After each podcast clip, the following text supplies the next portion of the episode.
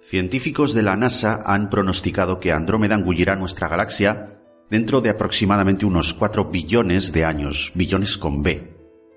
En octubre de 2018 se descartó la posibilidad de que la catástrofe del asteroide chocando contra la Tierra se repitiese nuevamente, ya que esta singularidad es fruto de la casualidad y por lo tanto puede suceder o no. El equipo de investigadores de la Universidad Nacional de Australia, que pronosticó el final de nuestro planeta, hizo un estudio con la información que el Hubble les ha proporcionado y han resaltado la factibilidad de este hecho teniendo en cuenta que la galaxia de Andrómeda está formada a su vez por otras galaxias que el conjunto ha ido absorbiendo anteriormente. Muchos de vosotros al oír esto pensaréis inmediatamente, al igual que yo, que ya no estaremos aquí para verlo, ¿verdad? Es cierto, pero ya no importará si alguien será testigo de algún suceso similar o alguna catástrofe de estas dimensiones. No creo que los humanos en general vayamos a durar mucho en esta roca. Daos cuenta que nos dedicamos a explotar el planeta despreocupadamente, muchos de nosotros ajenos a las consecuencias de las emisiones de los procesos industriales que atacan tanto la atmósfera. Solo queremos ir a por el pan en el coche, que es más cómodo y además llego antes. Fijaos en que estoy haciendo algo que no he hecho nunca en ningún medio, principalmente porque no se me da bien, pero estoy lanzando un mensaje ecologista. Creo que es muy necesario. En los 90, la alarma saltó a raíz del deterioro de la capa de ozono. Y todo esto nos lo tomamos, pues digamos que un poquito a cachondeo, no queda muy lejos el tema de la capa de ozono. Seguimos anclados en una tecnología perjudicial para la salud del sitio que tenemos, el único lugar que nos da cobijo, que es este, es, es el único planeta que podemos habitar, al menos de momento. Otros piensan que a esta problemática climatológica no le harán frente ni la generación de nuestros hijos, ni de nuestros nietos o bisnietos. Sin embargo, estamos muy equivocados.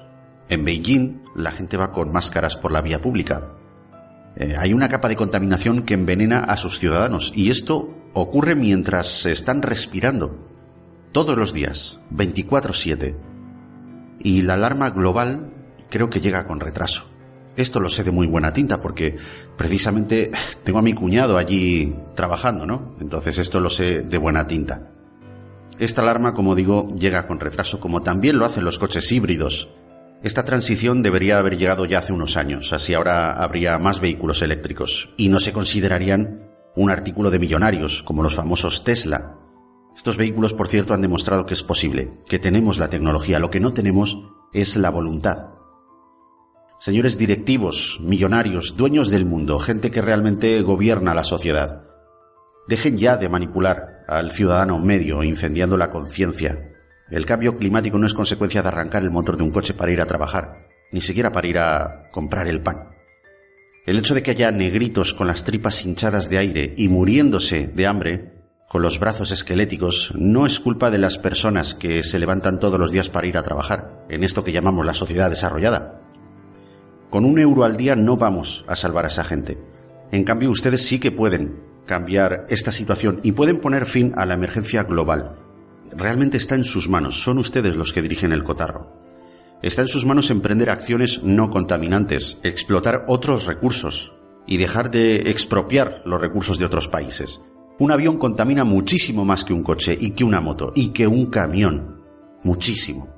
¿Cuántos vuelos despegan en un día a nivel global? ¿Cuántos vuelos comerciales hay?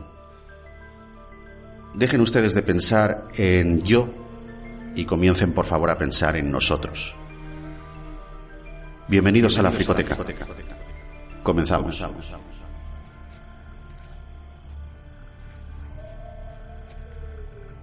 La gente del cielo nos ha mandado un mensaje. Que pueden coger lo que quieran. Y nadie se lo impedirá. Pero les mandaremos un mensaje. Cabalgad tan rápido como os lleve el viento. Pedid a los demás clanes que vengan. Decidles que Toruk Magdo les convoca a todos.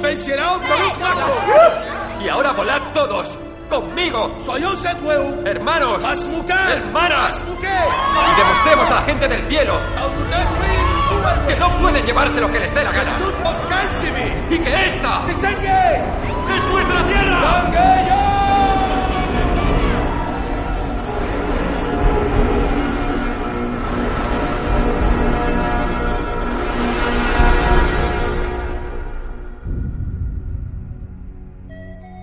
Hola de nuevo, Fricotote, bienvenido al podcast que te da información relevante y te dice cosas que no sabías sobre las buenas películas de siempre. Aquí la ciencia ficción siempre es protagonista, ya lo sabes, y en este programa te llevaremos a una lejana tierra llena de elementos visuales donde su director hace lo que mejor sabe hacer. Historia del cine. En efecto, lo has adivinado, estamos hablando de Pocahontas, digo Avatar, de 2009 y lo vamos a hacer con un podcaster a quien muchos ya conocéis y que hoy es eh, mi invitado de honor. Así que sin más es un placer presentaros al señor Iván Pachi. Bienvenido, maestro. Justo había cambiado algo de configuración. Fíjate tú que después de que me haces esa presentación, voy yo, ¿eh? Y, para rebajar. Nada, aquí todo lo que hace es fomentar eh, las ganas y el hype. pues nada, chico, bienvenido a la Fricoteca. Pues muchísimas gracias y, nada, espero estar a la altura. lo estás, lo estás, no te preocupes que lo estás, de eso no te quepa la menor duda.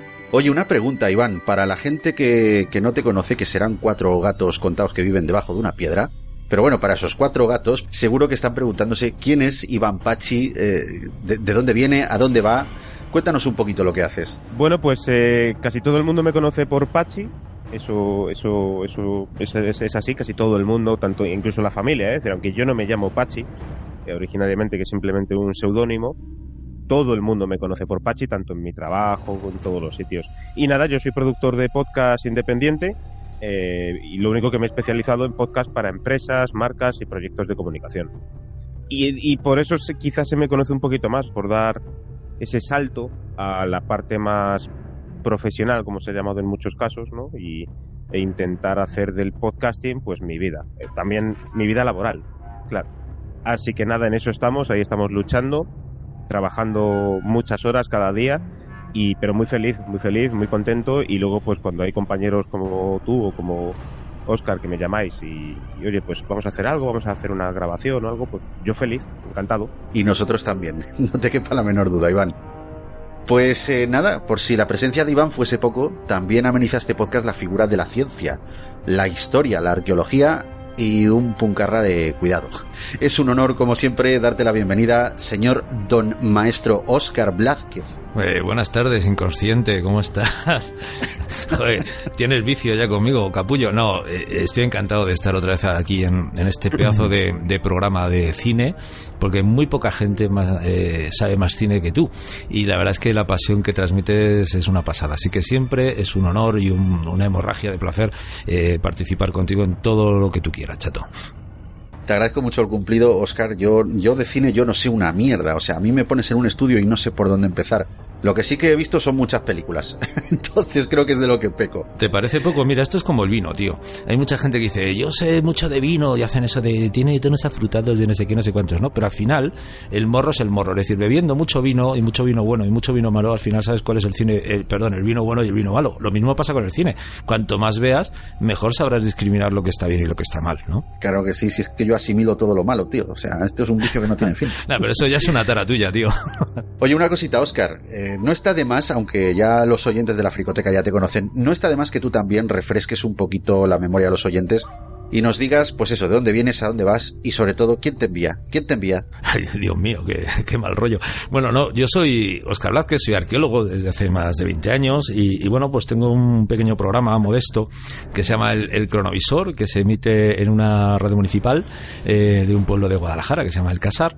Y bueno, pues lo que intentamos y pretendemos toda la semana Raúl Fernández Santos y yo, pues es perpetrar un poquito de ciencia, es decir, hacer que la ciencia, la historia y la arqueología, aquellas noticias que normalmente no tienen cabida en detalle en los medios tradicionales, pero que son importantes para la historia de nuestra humanidad y de nuestra especie, pues bueno, tengan un poquito más de detalle, eh, siempre dentro de un poquito de cachondeo y también buena música. Es decir, es divulgación pura, porque creo que la divulgación es fundamental y hace más falta que nunca. Y tanto que sí, desde luego que son noticias que a mí me gustaría ver en el telediario más a menudo, ¿eh? así te lo digo. Claro, yo me acuerdo hace años el telediario de la 2 daba buenas noticias y noticias científicas. Ahora estamos siempre cerrados en el mismo bucle, ¿no? Y en el mundo pasan muchas más cosas. Por desgracia es así. Claro, pasan cosas y pasan cosas muy chulas. La gente hace cosas fantásticas. Bueno, pues muy bien, chicos, ahora que ya los fricototes ya tienen una idea hecha sobre quiénes vamos a perpetrar este programa, pues eh, si os parece vamos a ir empezando un poquito el tomate. Iván, oye, ya que es tu primera vez en la fricoteca, quiero que sepas que en la nueva dinámica de este podcast, lo que yo intento es traerme a los más destacados podcasters de habla hispana para que, bueno, pues para que hagan aquí su aporte. Así aprovecho de algún modo para daros a conocer a vosotros frente a lo que viene siendo la audiencia de, este podcast, a los que siguen la fricoteca y sobre todo para que disfrutéis eh, de la tertulia y de este ratito desenfadado porque este podcast ya te digo que es muy amateur, no tiene pretensiones de ningún tipo y mi deseo más oscuro, lo que yo quiero llevarme siempre de mis contertulios, siempre es lo mismo, ¿vale? Que la experiencia os resulte grata y que podamos, pues bueno, por repetirla, pues tantas veces nos apetezca. Así que dicho esto, ya solo me queda presentarme a mí, que casi, casi me voy sin presentarme, que Tú fíjate, educado ¿eh? que soy. Si te vas sin presentarte, váyatela, ¿eh? Qué Pero bueno, yo creo, creo que no hace falta que me presente porque ya todo el mundo sabe que yo soy Iñaki Sánchez y soy natural de Pandora. Quiero que lo sepáis, hoy soy natural de Pandora porque los vascos nacemos donde se nos pone del nufli. Así que, sin más, eh, voy a encender la alarma de spoilers. Bueno, pues aquí comienza, como ya sabéis todos, eh, el destripe de Avatar en este, el programa número 85 de La fricoteca. La fricoteca. La fricoteca. La fricoteca. Así que, Iván, sin más dilación, si eres tan amable, te cedo la palabra para que nos cuentes un poquito a tu entender de qué va esta película. Pues me siento como cuando va un nuevo club a San Mamés, ¿verdad? Y tiene que, que dejar ahí a los pies de Pichichi un ramo de flores. Muy Me- buena comparación. me siento exactamente igual ahora mismo. Llego aquí, venga, pum, vamos a, a estrenarnos en este, en este gran partido. Para mí Avatar fue una película que marcó un antes y un después, tanto visualmente, efectos de sonido, efectos visuales, eh, por supuesto también toda la historia que traía detrás. Y a día de hoy la valoro más que hace, que hace, ¿cuánto ya? ¿Nueve años que se estrenó, puede ser? Diez años. Diez años. Diez años, amigo mío. Pues eh, la valoro quizás más hoy que hace 10 años, pero eso también me ocurre con otras muchas películas.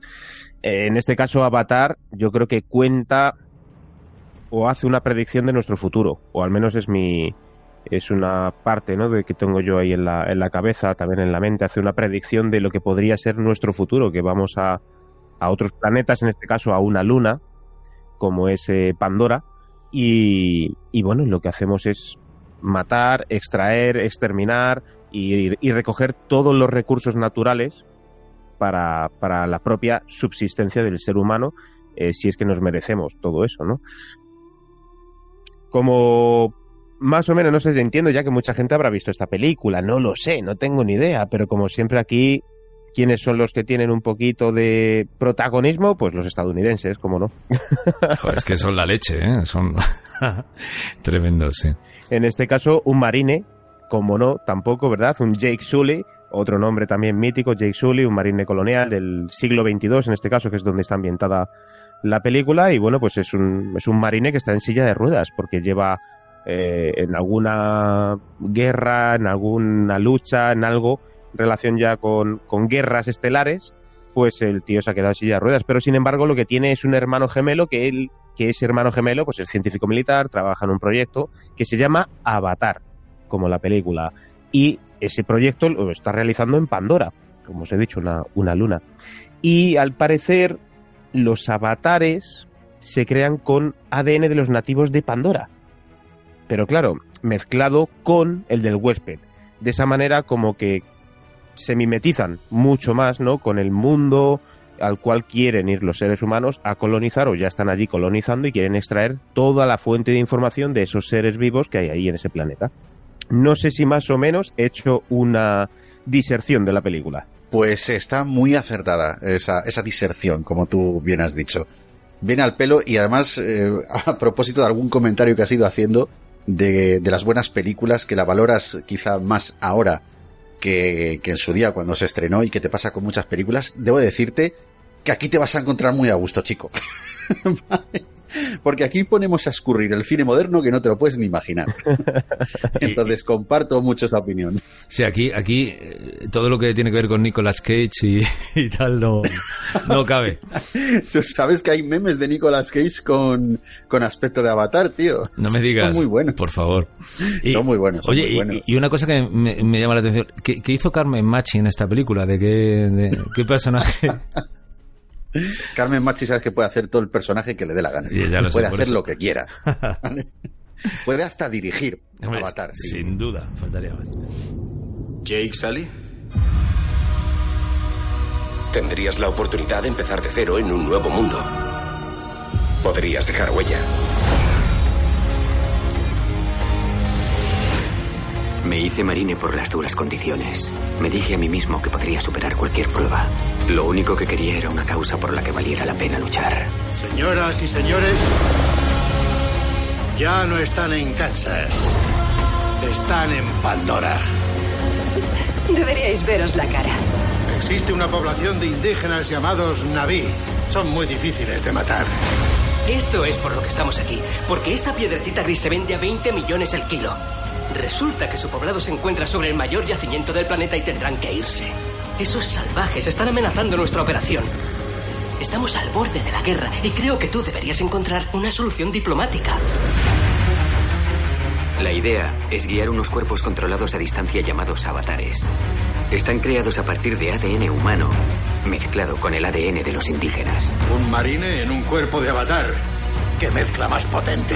Consígueme lo que necesito y me ocuparé de que vuelvas a tener piernas. Piernas de verdad. Desde luego, señor. ¿Es igual que tú? Este es tu avatar.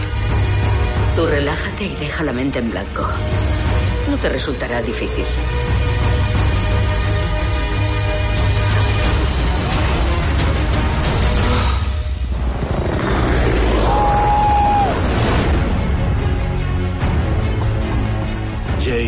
Muy sencillo. Quiero que los conozcas desde dentro, que te ganes su confianza. No debes estar aquí.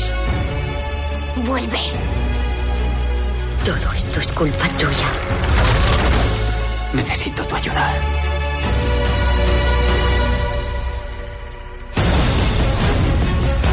Asombroso.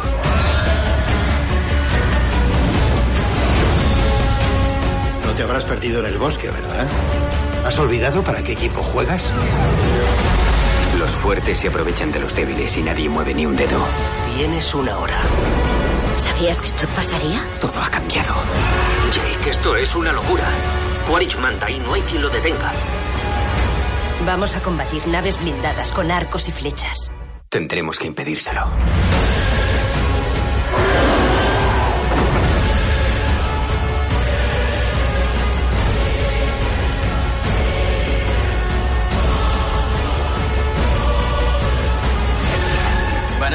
Un mensaje, que pueden apoderarse de todo.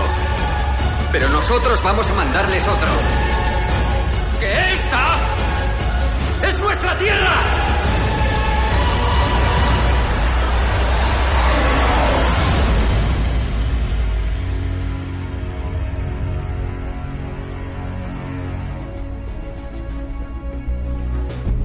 Bueno, vamos a contar un poquito esto que decías tú de Pandora, esta luna, ¿no? ¿Qué es Pandora?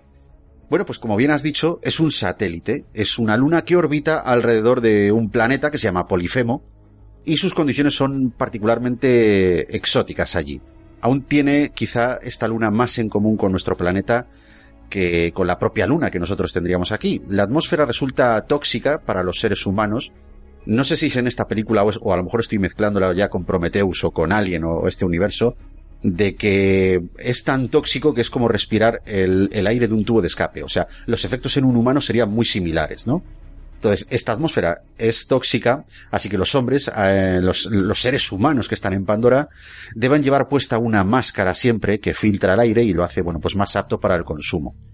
El aire de Pandora se compone de un 19% de dióxido de carbono y a esto debemos añadir el sulfuro de hidrógeno que es expulsado por sus volcanes, los cuales están en continua erupción. Su superficie la componen montañas, lagos, valles, llanuras y, bueno, una diversidad de accidentes geográficos de lo más variado, pero es la flora y la fauna lo que envuelve gran parte de su superficie y por eso este, esta luna este satélite es eh, de alguna manera habitable y es posible allí la vida. Aquí, aquí hay un tema que, que de Pandora, si me permitís, que me parece una pasada, que, que, además, bueno, pues tiene un mensaje ecológico muy potente, ¿no? Y es que eh, me llamó mucho la atención cuando, cuando vi la peli que la biomasa de Pandora, el término biomasa es lo que también aplicamos aquí en la Tierra, eh, sería, y esta palabra me la invento, pero va bien, sería un panbionte. Es decir, eh, todas las formas de vida de Pandora están eh, relacionadas por una especie de, vínculo, de link. Eh, ellos le han dado un, un poquito ese punto espiritual, ¿no? O sea, son como, oh, como poltergeist, ¿no? Prácticamente. Pero sí es verdad que todas las formas de vida están relacionadas. Y esto es muy interesante porque en el fondo transmite el mensaje un poco de cuando te cargas a una mariposa en el Amazonas, una mariposa que está especializada en la polinización de una planta, a lo mejor eh, solo por cargarte una mariposa te estás cargando a 15 especies de seres vivos, ¿no? Y eso eh, en Pandora eh, se representa muy bien, ¿no? Y es, es muy chulo este concepto porque al final lo que está también tratando es que tenemos que tener un cuidado enorme en el equilibrio de ecosistemas, ¿no? Y en este caso pambiontes, es decir, cuando dependen tantas formas de vida unas de otras, ¿no? Y luego hay una cosa muy chula que yo creo que pillan de, de, todo lo que son los modelos avisales, ¿no? De, la fauna avisal de, del océano, ¿no? Que es que eh, todo ser vivo eh, es bioluminiscente, aunque también en la Tierra tenemos seres vivos bioluminiscentes, como las luciérnagas y otros más, eh, y haciendo, por ejemplo, que, que esta falta de luz, pues no sea, por ejemplo, un impedimento para el desarrollo de la vida, ¿no? Así que me parece un modelo biológico muy bien tratado, porque al fin y al cabo estás hablando de, de otro planeta. Y además, eh, este planeta en el fondo no deja de ser un satélite, como podemos tener el ejemplo de, de, de, las nuevas exploraciones espaciales en Júpiter. Por ejemplo, estamos poniendo el ojo no en Júpiter, sino en Europa, o, o en Saturno en Titán, o, o en, en, los satélites donde sí puede albergar la vida, ¿no? Y no solo el propio planeta. Satélites que tienen atmósfera. Bueno, eh, Titán tiene atmósfera y tiene lagos, y, y, bueno, en Titán hemos aterrizado, que es el, el uh -huh. satélite más grande de, del sistema solar. Con la Cassini-Huygens eh, llegamos a aterrizar y tienen mares de metano ¿no? y de gas natural. Tiene clima, eh, bueno, es una pasada, ¿no? Pero Europa, por ejemplo, que es el satélite de Júpiter que ahora mismo es más interesante, se supone que, que Europa está totalmente cubierto de hielo, obviamente está cubierto de hielo, y debajo hay un océano eh, y, y, un mar en el que es muy probable que, que, se haya podido desarrollar vida compleja, ¿no? Y es uno de los pasos ahora mismo que tiene la Agencia Espacial Europea, la NASA y tal, para ir a Europa a ver qué leches hay allá abajo. O sea, que tiene un mar, o sea, a ver, sí, yo sé que, que hay un mar debajo de toda la capa de hielo, pero lo que siempre me ha, digamos, suscitado lo que es la curiosidad es un mar de qué? ¿De agua o de, de sulfuros? Agua, de... de... agua, de agua. Mira, hay una cosa muy curiosa. Eh, Júpiter eh, lo que genera es una, como es un planeta tan masivo, el más grande del sistema solar, eh, lo que uh -huh. genera son en sus satélites una cosa que se llaman mareas gravitacionales, ¿no? Entonces, por ejemplo, tiene un satélite que se llama Io, que está permanentemente en erupción, es volcánico, ¿no? Como un poco como sí. Pandora, pero más a lo bestia. Entonces, lo que le pasa a Io es que eh, la atracción de Júpiter hace que el satélite se deforme, ¿vale? Y esa deformación hace que el vulcanismo funcione. En el caso de Europa, eh, Europa, si tú ves los, las fotos que hay, son fantásticas, además de alta resolución, está totalmente resquebrajado el hielo de superficie, ¿no? Eso está muy bien porque también se debe a las mareas gravitacionales de Júpiter, ¿no? Por lo tanto, la presencia de agua líquida abajo es una certeza. Lo que no se sabe es eh, cuán profundo es. Y el problema de estar al lado de Júpiter es que Júpiter emite una enorme cantidad de radiación, ¿no? Pero uh -huh. eh, el Sol también lo hizo aquí en la Tierra cuando empezó la vida, de tal manera que la vida probablemente se generó en el mar porque una capa suficientemente potente de agua, y en este caso Europa, además de hielo, eh, es capaz de anular esa radiación que puede ser perjudicial para la generación de vida. Por lo tanto, las posibilidades de que haya vida en Europa son muy altas. Pues muy interesante el tema de la vida. En, fíjate tú en los satélites, ¿no? Parece que de pequeños estamos un poquito más condicionados a pensar que la vida se da en los planetas cuando se pueden dar perfectamente en, en los satélites. Claro. Que además es una, es una cuestión que desde niños te, te meten, ¿verdad? Eso en, el, en, en la escuela, en el colegio y al final lo vas desarrollando durante toda tu vida y al final se crean estas ideas de que solamente existimos nosotros en el universo y, es una cosa totalmente o prácticamente, vamos, súper improbable que seamos los únicos en el universo. Otra cosa es que seamos con el mismo aspecto y, nadie puede pensar que es que vayan a pensar como nosotros, porque dentro del, planeta Tierra hay miles y miles de especies y ninguna piensa eh, igual las unas a las otras. y cada una con su forma y su tamaño, por supuesto. Entonces imagínate a miles de kilómetros y con otros elementos que, conforman el planeta. Seguro, seguro que hay vida. Conforme es más densa la atmósfera, creo que, bueno, las, o por lo menos esto es lo que yo he sacado un poquito en claro de verme todos los documentales y todos los contenidos extras de Avatar, que son muchos, ¿eh? O sea, son muchas horas las que tengo ahí acumuladas. ¿Vale? Pero sí que es verdad que conforme más compacta es la atmósfera, cuanto más densidad tiene, eh, más grandes en cuanto al tamaño son las formas que allí habitan. De hecho, fíjate tú la comparación entre el hombre y, lo que serían los nativos de este planeta, ¿no? Los, los Navi, ¿Me permitís? Que son bastante, bastante más altos, sí, claro, Oscar, claro. Un apunte muy, muy breve, ¿no? Hay una cosa que yo creo que es muy interesante y que esta peli en cierto modo trata, ¿no? Cuando habéis hablado de que siempre pensamos que la vida es en planetas, ¿no? Rocosos, obviamente, no de otro tipo. Aunque ahora también hay una teoría, por ejemplo, en Venus tiene una atmósfera muy densa y se está planteando que puede haber vida atmosférica, pero no en superficie, ¿no? Porque la superficie, la temperatura en Venus es derrite el plomo, son 400 y pico grados, ¿no? La cuestión está en que nosotros, que a mí siempre esto me ha hecho mucha gracia, eh, nos vemos ajenos al resto del universo, ¿no? Eh, creemos que la Tierra es como una especie de cosa aparte y el universo es otra cosa, ¿no? Cuando realmente somos universo. Entonces, hay una teoría muy interesante que es la panespermia, ¿no? Eh, y la panespermia es que obviamente el agua nos ha venido por cometas en la formación de la Tierra, ¿no? Que todo lo que hay aquí, incluso las partículas de vida, vienen de fuera, porque fuera es aquí también, es decir, la Tierra es fuera también, está en el universo. Y hace poco, por ejemplo, se ha descubierto que azúcares en un meteorito, eh, además de los meteoritos primigenios de la formación del sistema solar, ¿no? Azúcares complejos. Y los azúcares complejos son los que permiten la estructura de, las moléculas que son previas a, a, la formación del ARN, que es el previo al ADN, ¿no? Es decir, todo está fuera. Las partículas de vida están dispersas por todo el universo. Y estoy con Pachi en que estoy convencido de que la vida es algo común en el universo, es algo normal, porque toda la arquitectura de la vida está presente en todos los cuerpos que progresivamente vamos conociendo más y mejor, pero la inteligencia tal como la concebimos a nivel antropológico, antropocéntrico, digamos, es así de rara, ¿no? Pero la vida seguro que es común. Pues yo estoy contigo, de que, o sea, sería mucha casualidad de que solamente hubiese vida en este planeta. Yo creo que es el producto de unas determinadas condiciones y una serie de eventos que han eclosionado, y igual que lo han hecho en la Tierra, pues lo tienen que haber hecho no en otro, sino en miles de millones de, de cuerpos celestes. Vamos, eso está clarísimo. Hasta en Pandora. Sí, Pandora es muy particular, por cierto. sí. Sepan que ya no están en Kansas. Están en Pandora, señoras y señores. Ténganlo en cuenta cada segundo del día.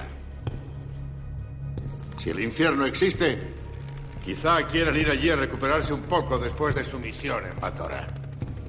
Ahí fuera, detrás de esa cerca, todo ser vivo que se arrastra, vuela o mora en el fango quiere matarles y comerse sus ojos como si fueran caramelos. Existe una población indígena de humanoides llamados Navi. Usan flechas bañadas en una neurotoxina que paraliza el corazón en un minuto.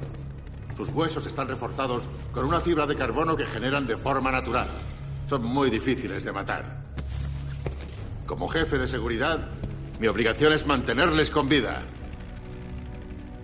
Pero no lo conseguiré. No siempre. Hay una, hay una cosa eh, continuando ¿no? con la película eh, Avatar y, con todo esto de que hablamos en Pandora, que es que allí los días duran eh, tres días y cuatro horas y lo comparamos con la Tierra, ¿vale? Es decir, el equivalente a la Tierra allí serían tres días y cuatro horas.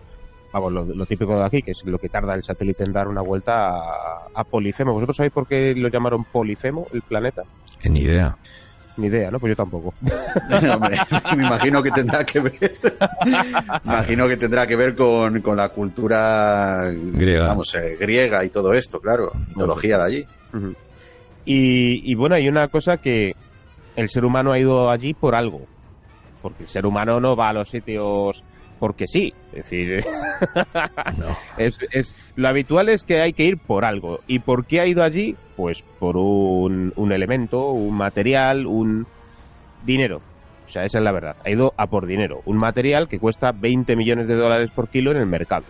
Es el típico material que puede salir en las películas, que lo podemos equiparar a nuestra época actual al uranio. Lo que pasa que en vez de en vez de necesitar enriquecerlo, enfriarlo, calentarlo, tal y demás, no, ya está en ese, en ese estado natural, con lo cual no hay que trabajarlo, no hay que hacer nada y es sumamente rentable. Y por eso han ido allí los seres humanos, en este caso representados por los estadounidenses, que aquí sí que me parece que están muy bien representados, esa parte de ir a, a, extraer todo lo que puedan, todo lo que puedan y solamente por dinero, entonces eh, están muy bien representados y han ido a por este material que es el inoptanio así es como, como lo llaman. Y, bueno, pues este elemento, o esta, este material, o eh, mejor elemento, mejor que material, es lo que veis en las películas que hace que algunas rocas, algunas montañas floten en el, en el aire o en esa atmósfera, mejor dicho.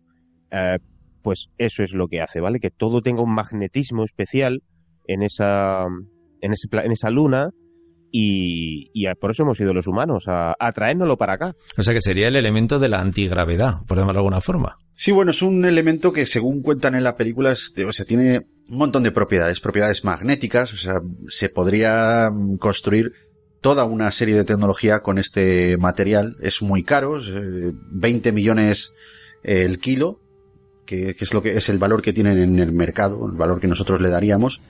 Y claro, pues da la casualidad de que la gran mayoría, bueno, no la gran mayoría, pero sí rincones muy concretos de la superficie de Pandora, pues este elemento está presente en el subsuelo. está claro que por la atmósfera no han ido allí los humanos. No, no, no. A, respirar aire puro no. Pero cuesta, cuesta casi tanto como el percebe normal, ¿no? Hombre, cuando se enteren de que el percebe cuesta eso, nos podemos preparar. Ya te digo. de acuerdo. Ven aquí. No puedo, Por esto estamos aquí. El inoctanio. Porque esta piedrecita gris se vende a 20 millones el kilo. Ese es el único motivo. Es lo que paga todo este montaje. Lo que paga tus conocimientos científicos. ¿Capichi? Esos salvajes están amenazando toda nuestra operación. Estamos al borde de la guerra y se supone que deberías encontrar una solución diplomática. Así que usa tus recursos y dame resultados. Pues ya sabemos un poquito mm, cómo es Pandora, cómo son las condiciones de vida allí. Sí que es verdad que Tampoco hemos entrado mucho en detalle porque es que para eso podríamos hacer 20 programas, ¿vale? Hay una Pandorapedia en Internet, con eso lo digo todo. ¿En serio? Sí que, de verdad, de verdad. Y además, lo más interesante es que muchos de, los artículos que hay ahí han sido extraídos de manuscritos originales de ideas que James Cameron tenía en la cabeza, que llevó al estudio. O sea que la imaginería de este tío es impresionante. No me extraña que se tire hasta 10, 12 o 20 años para rodar una película con la cantidad de cosas que tiene este tío en la cabeza. También hay que decir que, que, los frikis de la ciencia ficción son muy dados a esto. O sea, la ciencia ficción es un, un campo en el que, igual que Star Trek y tal, eh, que se da mucho a la generación sesuda de, de mundos imaginarios, ¿no? Claro, tú date cuenta que esto es como darle una chispa a un litro de gasolina. Básicamente, ahí la verdad. Pero bueno, sin salirnos de lo que viene siendo la película, para analizar Pandora vamos a dejar a, a gente que son mucho más frikis que nosotros y nosotros nos vamos a centrar en la película. Una película que llegó a los cines españoles concretamente el 18 de diciembre de 2009. Ahí es nada. Por eso te decía, 10 añitos han pasado, poco más de 10 añitos. Y se dobló en los estudios barceloneses de Sonobloc. La dirección y ajuste de textos estuvo a cargo de Juan Fernández, unos textos que habían sido traducidos y subtitulados por eh, Josep Yurba contaron con Pepe Pleguezuelos. Este señor fue el técnico de mezclas y David Doncos fue el técnico de sala, porque hay, un proceso de doblaje que es muy técnico, chicos. Entonces, primero hay que conseguir, ya no a nivel de sonido, sino a nivel de textos, hay que conseguir los textos originales, hay que cotejarlos con lo que dicen los actores, después hay que hacer un doblaje, hay que cuadrar las palabras, hay que utilizar, gracias a Dios que en el castellano tenemos mogollón de sinónimos, porque hay que buscar muchos sinónimos, hay que adaptar la lírica de esos textos para nuestro país. Entonces es un trabajo enorme, enorme. Luego hay que ajustarlos, hay que hacer un montón de cosas, ¿vale? Iñaki, si me permites, yo, ahora, por ejemplo, voy a doblar un documental eh, originalmente en italiano. De ciencia, ¿no? Y hay cosas que no se pueden traducir. Es decir, yo creo que la mayoría de los doblajes son más interpretación que traducción. Sí, sí, sí, sí, por supuesto. Es que has dado en el clavo, porque es una cosa que nos diferencia quizá aquí en España de otros países de habla hispana, donde se hace un doblaje que se llama neutro. No sé si estáis familiarizados con, con este término, ¿no? El, el español neutro, el famoso español neutro. Bueno, pues el español neutro es un español que es universal para toda la comunidad latinoamericana. De tal manera que el mexicano, el colombiano y, y el... em, iba a decir el asturiano, que estoy, hoy estoy pletórico. Bueno, el asturiano también. El argentino, coño, que no me salía. lo puedan entender pues el uno igual de bien que el otro. Perdonadme estos lapsus que tengo, pero es que eh, ya cada vez tengo menos neuronas, chicos. Entonces, eh, somos, eh, en España somos eh, muy buenos haciendo esto. Yo siempre barro para casa y siempre tiro de orgullo nacional, ¿no? El doblaje que se hace en mi país, el doblaje que se hace en España, porque es magistral.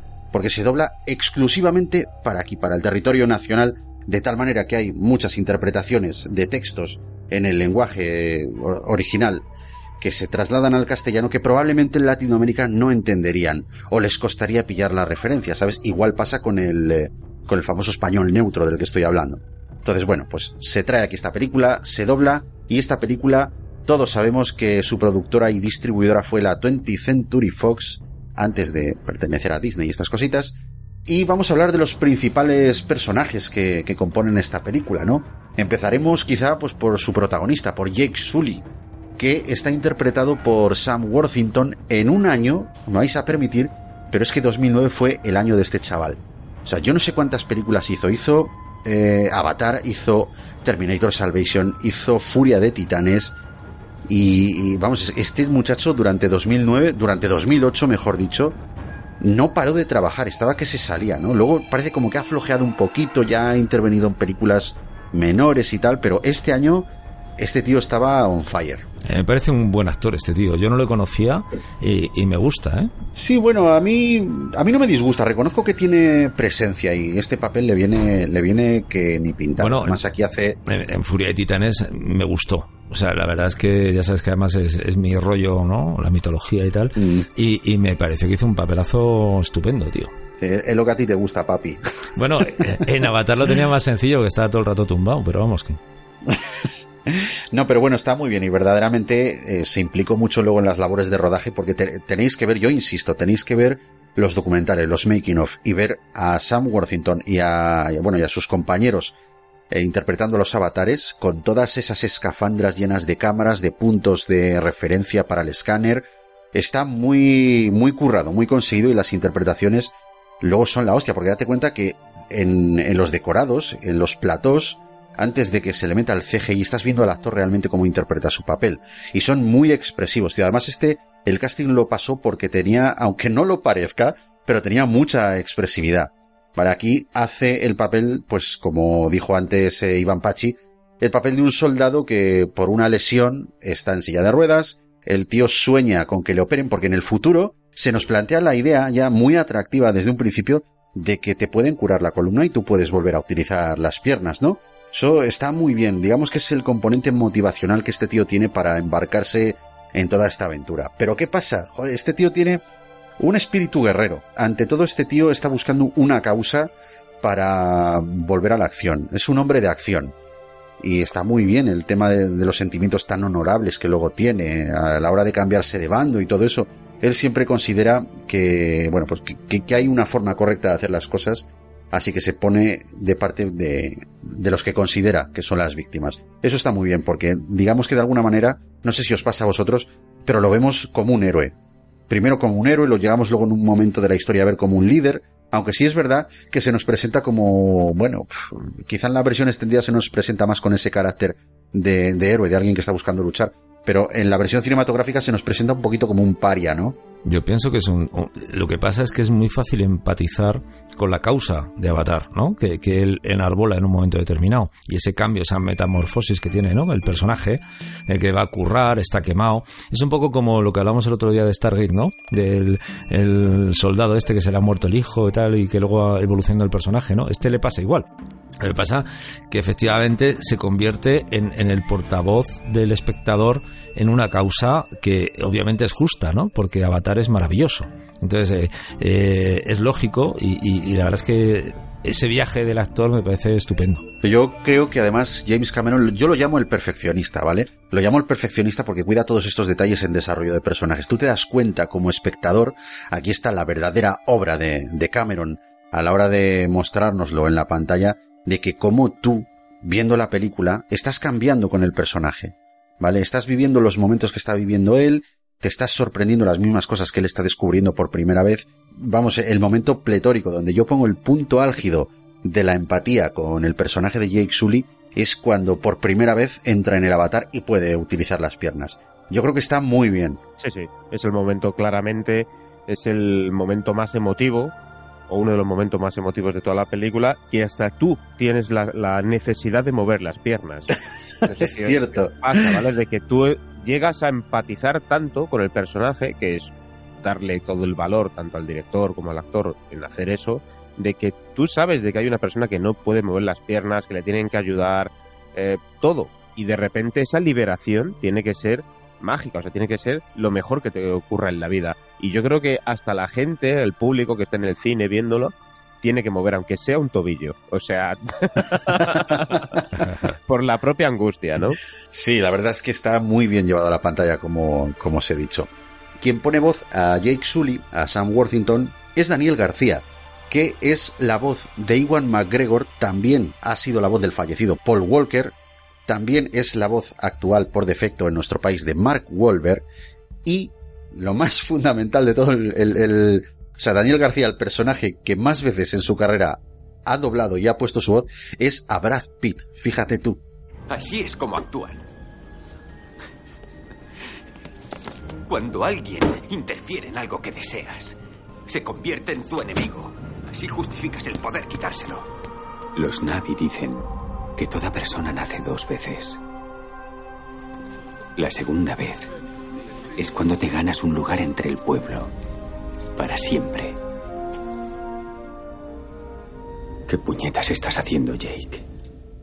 Y bueno, luego tenemos el, contrapunto de Jake Sully, lo que sería su complemento también, protagonista absoluta de la película, que sería eh, Zoe Saldaña en el papel de Neytiri, que es eh, la hija, ¿no? La, o sea, la hija de, del líder del clan. Me parece que sí, que, que era la hija. O sea, era, era como que el líder tenía dos hijas, una de ellas murió, que era su hermana, y luego tenemos a Neytiri, que es, bueno, supuestamente es la que está en camino de ser la sacerdotisa de ese clan. Con lo cual ya vemos cómo está muy influenciada, si os dais cuenta, por el tema místico, lo espiritual, o sea, esto se, se da de manifiesto cuando se le ve por primera vez, ¿no? Si os dais cuenta, está apuntando con el arco a Jake, o sea, lo, lo va a matar por ser un extraño, y llega una semillita de estas de, de, del árbol madre y se le posa ahí, ella lo interpreta, ¿no? O sea que se puede decir que es un personaje muy espiritual. Tiene, tiene una, una parte, o yo por lo menos lo asemejo a una parte un poco de, de Pocahontas, ¿vale? sí que es Pocahontas, amigo. Te lo juro, un poco así a Pocahontas, eh, esa indígena, podríamos decir, que ve algo, como dices tú, místico, algo sobrenatural alrededor de ese colono, de esa persona que va, que consideran como, como que, un conquistador, claramente. Y, y posiblemente si no fuera la futura hechicera, como dices tú, y fuera otra, una de dos hubiera avisado y se lo hubieran cargado. Pero como es la hechicera, precisamente tiene ese halo alrededor, es decir, eh, de pensar un poquito más allá y por qué, ¿no? Por, por qué se han posado sobre él eh, estos cuerpos celestes, tal y demás, y, y, al final va fluyendo pues una historia de amor, ¿no? Que también va en paralela a toda la historia de, de Jake Sully. A mí, a mí me fascina, perdóname, el, el, la evolución de este personaje, que es eh, CGI puro, ¿vale? Y además me parece que tiene un mérito bestial, pocas veces he visto esto, eh, que hay que pensar que, que al inicio de la película esta gente está en guerra. ¿eh? O sea, lo que, lo que está es en guerra, ¿no? Y, y, y se manifiesta como tal. Pero eh, progresivamente eh, te van dejando acceder a, su universo a través de Jake Sully. ¿no? Y, es una faceta que no pensarías de, una gente en guerra, ¿no? Entonces, esa evolución del personaje de alguien que está en guerra, puedes estar de acuerdo o no con la causa, que la mayoría de la gente está de acuerdo, ¿no? Y demás, a, cómo luego mm, se humaniza, entre comillas, o se pandoriza, como queramos llamarlo, ¿no? Y, cómo también entras en la empatía de, este pueblo, es bestial. O sea, me parece que este personaje tiene una evolución fascinante y muy interesante. Fíjate, Oscar, que esa misma sensación, eso mismo que tú dices, ocurre en Bailando con Lobo. Sí, también, claro. O, sea, yo lo, es una película que a mí me parece que son, pues no sé cuántos años habrá de diferencia entre una y la otra, por lo menos 30. 20 años entre Bailando con pero son muy similares. ¿eh? Pues igual que, un hombre llamado Caballo, o sea, al final eh, es un poco la misma articulación, ¿no? Que todas estas pelis de que en las que entra un, un, tío extraño y es asimilado por, por un pueblo, ¿no? Cuando ese tío en principio es el enemigo, claro, es el mismo mecanismo, claro. Claro, pero vosotros tenéis que pensar desde un, desde un punto de vista narrativo cuando se construye esta historia, porque el mundo ya lo han creado, pero ahora tienen que hacer una historia, ¿no? Cuando vosotros estáis viendo la película, mm, el, espectador realmente es Jake Sully. Jake Sully somos nosotros, somos los espectadores. Entonces a través de él se nos conduce toda la historia. Yo quería deciros una cosita muy importante antes de que se me olvide. Y es que me encanta un matiz de este personaje, del personaje de Neytiri, es que es muy espiritual, pero es que es una guerrera ante todo. Y a mí se me ponen los pelos del brazo de punta en aquella escena cuando, cuando el otro está expuesto. O sea, cuando Jake Sully, cuando ellos ya han consolidado, digamos, una, una relación y Jake Sully lo desconectan del avatar y, se cae el cuerpo del avatar al suelo, cómo ella saca los dientes, cómo lo protege, a mí eso me pone los pelos de punta, de verdad, de, de lo bien hecho que está. Y vuelvo otra vez a incidir. En el making of se puede ver a la actriz, Zoe Saldaña, cómo interpreta todos los movimientos, todos los rasgos, la expresividad de la cara. De verdad que es emocionante. Mm, es interpretado en nuestro país al doblaje por Marta Bárbara, que también es una voz que a lo mejor aquí no la ligamos tanto por el rollo de que estamos viendo al avatar, pero es la voz de Selma Blair, es la voz de Scarlett Johansson y de Eva Green. Es Turuk, última sombra. El abuelo de mi abuelo era Turuk Makto jinete de última sombra. Toruk le escogió. Eso solo ha pasado cinco veces desde la época de las primeras canciones. Toruk Makto era poderoso. Logró unir los clanes en la época de gran dolor. Todo el pueblo Navi conoce la historia. Oye, ¿qué me decís de el villano de Stephen Lang, que es el coronel Miles Quaritch. Un pedazo de este cabrón, un cabronazo. Sí. sí. ¿Sabéis? Este, este papel estaba pensado para Arnold Schwarzenegger, tío. Increíble, pero cierto. Yo creo que lo hace mejor ese tío, no le ¿eh? pega, ¿eh? No. le pega. No le pega porque interpretativamente Stephen Lang es muy superior. Está clarísimo. Sin duda. Es otro tío que también es la definición del malo, creo que es muy tangible. O sea, es la personificación de la ambición militar de Estados Unidos. Además que lo ves ya desde la primera escena, tío, una escena potente en la que está levantando pesas. porque este tío, o sea, este actor es bastante más delgadito, tío. Es está bastante más esmirriado. pero para esta mafao, eh, se puso mafao. Para esta película se puso como un puto toro, tío. Yo aquí hubiera visto como malo bien a Jean-Claude Van Damme, fíjate. ¿A hostias a, Jean-Claude? A Jean-Claude Van Damme yo aquí en esta película sí lo hubiera puesto como malo y creo que hubiera hecho un papelote, eh. Joder, pues no me lo había planteado nunca, pero ahora que lo dices, pues es que de hecho yo muy interesante. Lo que, que la primera vez que vi la película, eh, yo pensaba que el actor era Jean-Claude Van Damme. Y digo, cagón, tío, que digo, que, que, mal cuidado está este tío, ya sabe que... y luego ya me di cuenta de que no, digo, no, no, digo, o sea, me he equivocado, pensaba que era Jean-Claude Van Damme, pero luego no. Pero ya me quedé para siempre diciendo, pues si hubiera sido Jean-Claude Van Damme, me hubiera pegado muy bien está muy bien elegida lo que es eh, el, tema del casting, ¿no? O sea, están muy bien elegidos los actores, quería decir. Y yo a Stephen Lang nunca lo había tomado en consideración hasta esta película, fíjate, hasta hace 10 años, que se dice pronto. Y hace un papelón tremendo. Y todas sus escenas para mí son estelares. Es como que el tío tiene cierta presencia en pantalla muy intimidante. O sea, siempre que sale en pantalla es como que haciendo, digamos, alarde de su posición de jefe militar y además lo ves un tío tan frío y que no se inmuta ante lo que está aconteciendo. O sea, el tío está quemando media selva y derribando el hogar de toda una tribu indígena, está matando gente y está tomándose un café y venga, que yo invito a las cervezas y tal. no sé, me llamó mucho la atención, pero es, es un refuerzo de personalidad que tiene este tío al que el espectador debe ver inmediatamente como el cabrón. O sea, este es el cabrón. Como, como vosotros sois muy jóvenes y no habéis hecho la mili, y yo sí la he hecho, representa perfectamente a aquellos mandos militares que son unos capullos, que hay muchos, ¿sabes?